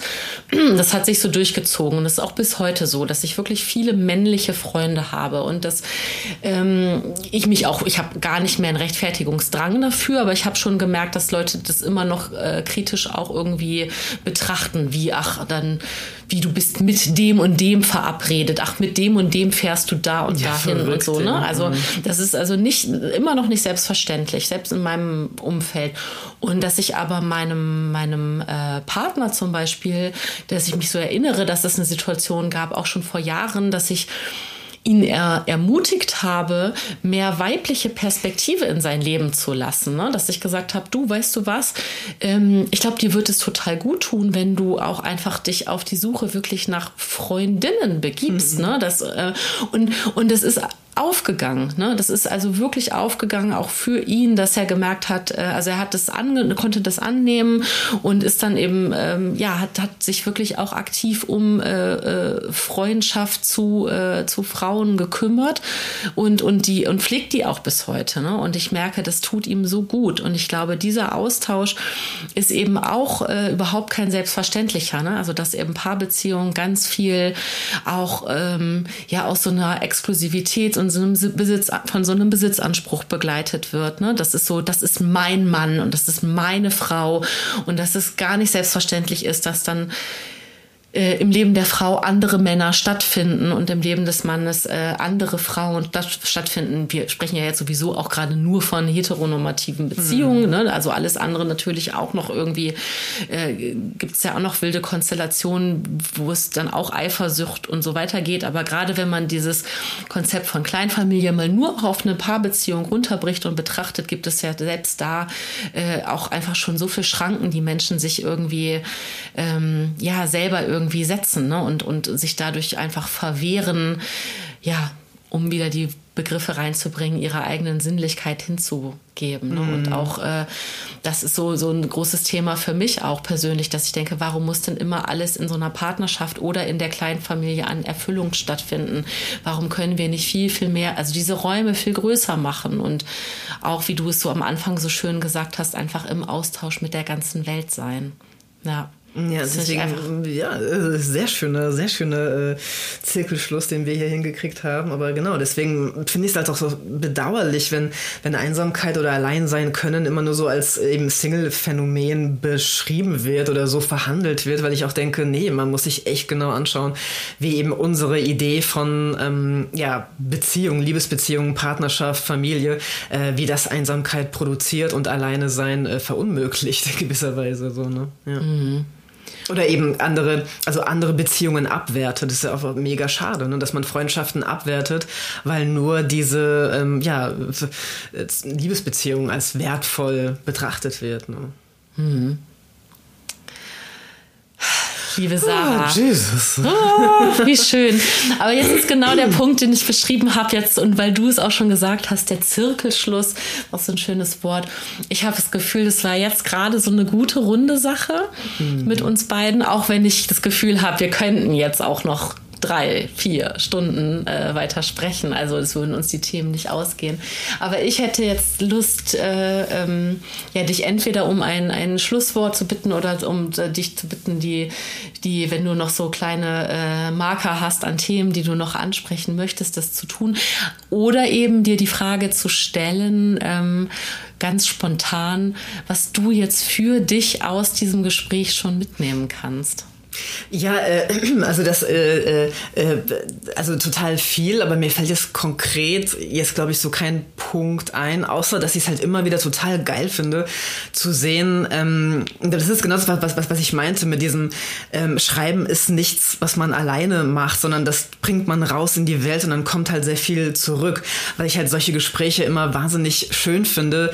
Ähm, also es, mir geht es halt gar nicht darum, oder ich habe nie das Gefühl, so ein Buch ist so ein fertiges Ding und damit hätten wir dann irgendwie das Ding abgehakt, sondern es lebt ja weiter, auch in solchen Gesprächen. Und das finde ich halt immer sehr, sehr schön. Ne? Also was, also eben, dass ich auch total gespannt darauf bin, ähm, was, was, was, wie resoniert das in dir? Welche Glocken klingt das an? So, ne? Das finde ich immer wahnsinnig ähm, schön einfach. Ähm, ich habe nur von wegen Ergänzung. Ähm, mir ist nur noch aufgefallen, ähm, weil ich dachte, ich muss unbedingt eigentlich noch was ergänzen, einfach weil ich halt doch sehr pädagogisch dann irgendwie drauf bin, ja. Weil du ja eben gefragt hast, warum ist das so, dass die Kleinfamilie so präferiert wurde, so ne? Wie kam es dazu? Und ich habe dann ein paar Beispiele gesagt, aber das, glaube ich, das Wichtigste habe ich ähm, in dem Moment vergessen zu sagen. Vielleicht, weil ich auch denke, äh, das war vielleicht vorher ähm, genug drin, aber ich glaube, es ist trotzdem wichtig, es nochmal auf den Punkt zu bringen. Also die Kleinfamilie wurde politisch privilegiert wegen wegen der Arbeitsteilung zwischen Männern und Frauen. Also diese Idee von Männer müssen eben Lohnarbeit nachgehen und die Frau hält dem Mann den Rücken frei und dem sie eben sich um die Kinder kümmert, den Haushalt macht und so weiter. Also dieses Zweiergespann, das war einfach für ähm, auch eine gewisse Entwicklung im Kapitalismus ähm, einfach das Praktischste, dass man Menschen so organisiert. Ne? Der Mann eben geht zur Arbeitswelt, die Frau macht die Familienarbeit. Also das war auch ein Grund, warum das wirklich politisch so gesetzt wurde, dass die Kleinfamilie als Gemeinschaft ähm, ja, gesetzt wurde. Und ähm, es ist ja aber auch irgendwie, ne, wenn man sich vorstellt, also ich glaube, diese Arbeitsteilung macht aber auch klar, wie verrückt eigentlich eine Idee von 40-Stunden-Woche überhaupt ist. Und dass das eigentlich menschlich nicht machbar ist oder nur machbar in einer Konstellation, wenn du sozusagen Dienstpersonal zu Hause hast, was die Frau halt immer sein sollte das eben dein ganzes Leben sonst so, dein Privatleben schmeißt. Ne? Und genau das funktioniert aber halt, ach Gott sei Dank, nicht mehr, ne? weil Frauen eben nicht mehr nur dieses Dienstpersonal zu Hause sind. Ähm, deswegen landen wir alle im Burnout. Also weil, weil diese Ansprüche der 40-Stunden-Woche einfach unmenschlich ist. Das kann niemand schaffen im Leben ähm, ein, ein Familienleben und ein Arbeitsleben zu organisieren mit 40 Stunden Anspruch des Arbeitgebers auf dich. So, ne? Und das muss man sich halt auch immer wieder klar machen. Und das meinte ich auch ähm, dass eben Familienplanung und Karriereplanung wirklich so verzahnt wurden ähm, auf eine ganz verrückte und ungesunde Art und Weise und wir das halt wirklich hinterfragen müssen, um beides, ähm, ja, um da in beiden Bereichen wieder freier atmen zu können. So, ne? mhm. Schön. So. ja, das musste jetzt noch rein. Ja, das ist auch, auch super, genau. Das finde ich auch toll. Und ähm, ich möchte anknüpfen an das, was du gerade gesagt hast, dass das äh, Buch eben kein, kein fertiges Produkt ist und dann einfach existiert, sondern dass es eben auch was Lebendiges ist. Ne? Also ja. dass es so, dass ich das total schön finde, weil ich das genauso wahrnehme. Ne? Da, also es hat, es hat ja schon ganz viel in, in mir bewegt, aber dieses Gespräch eben findet ja auch nur statt, weil du das Buch geschrieben hast. Und dieses Gespräch, das weiß ich jetzt schon, wird natürlich auch weiter in mir äh, zu, zu äh, äh, Denkprozessen auch irgendwie anregen oder die laufen schon. Ne? Also das sind einfach wie so ganz viele Bahnen von, von äh, Dominosteinen, die alle jetzt so angestoßen wurden und die werden alle noch ganz lange weiter umkippen bis mhm. klick, klick, klick. Äh, genau. Und ähm, was ich eben schön finde und deswegen ja auch mal die Frage, was nimmst du mit? Deswegen fand ich das schön, dass du sagst, das Buch ist was Lebendiges, mhm. weil das ja auch an die Menschen, die, die unserem Gespräch jetzt äh, zuhören, ja auch geht. Ne? Was nehmt ihr euch mit? Was sind das für Anregungen und ähm, wie, wie, wie geht dann eben auch diese Verkettung weiter? Äh, was wird mitgenommen in Gespräche, die, die daraufhin geführt werden? Ne? Oder wie, wie, wie viel bringt es auch irgendwo, äh, ja, alle lieben Menschen, die uns zuhören, selber ins Reflektieren? Ne? Und mhm. das, das finde ich so wunderschön, dass es eben, ähm, ja, dass, dass es ganz, äh, dass wir, ohne dass wir uns ein pädagogisches Ziel gesetzt haben, also dass wir eben ohne Ziel in dieses äh, oder ohne Struktur in dieses Gespräch gegangen sind und trotzdem oder gerade deswegen so viel Raum aufmachen können für Gedanken, die äh, von anderen weitergedacht werden dürfen und auch unbedingt sollen. Ne? Und, ja, und, ich kann dir gar nicht sagen, wie sehr ich den Gedanken liebe, dass da jetzt Leute so sich eingekuschelt haben auf so im Bett, ja, oder auf der Couch und dann zuhören, denken so, ah ja, interessant und eben dieses, ne, so ganz viele Blumen gehen gerade auf von Gedanken und Plänen vielleicht auch, ne, oder neuen Perspektiven und so. Also auch diese Idee, dass mein, dass, dass Leute im Bett liegen und mein Buch lesen. Ich finde das so unglaublich schön, ja. Äh, ja, deswegen also Grüße an alle Zuhörerinnen und Zuhörer. Ich hoffe, ihr liegt alle eingekuschelt in euren Decken. ja. Ja, und weil, äh, weil das das erste Gespräch äh, äh im Jahr 2023 sein wird, ähm, hier noch der schöne Impuls, äh, falls ihr euch äh, Vorjahrs, äh, Neujahrsvorsätze äh, für euch formulieren wollt, nehmt euch doch ein bisschen, äh, schreibt euch doch ein bisschen Sinnlichkeit drauf, weil das ist, glaube ich, der Begriff des Gesprächs heute für mich. Mhm. Wenn ich mich auf einen, wenn ich mich auf einen festlegen sollte, dann nehme ich den. Das ist, das ist das der Begriff, den ich für mich persönlich am meisten mitnehme. Die Sinnlichkeit. Das ist so schön. Mhm.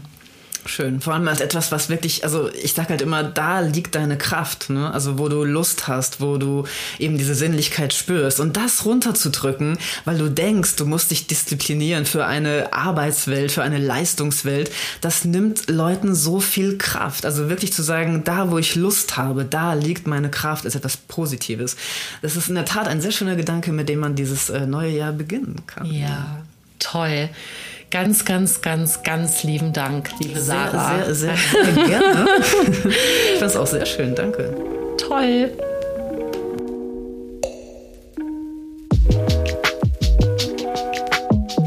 Ihr Lieben, vielen Dank, dass ihr bis hierhin zugehört habt. Hoffentlich konntet ihr für euch etwas mitnehmen, um vielleicht selber mit euren Mitmenschen ein Gespräch darüber zu führen. Für mehr Selbstreflexion und Achtsamkeit guckt gerne auf einguterplan.de oder auf dem Instagram-Kanal von Ein guter Plan vorbei.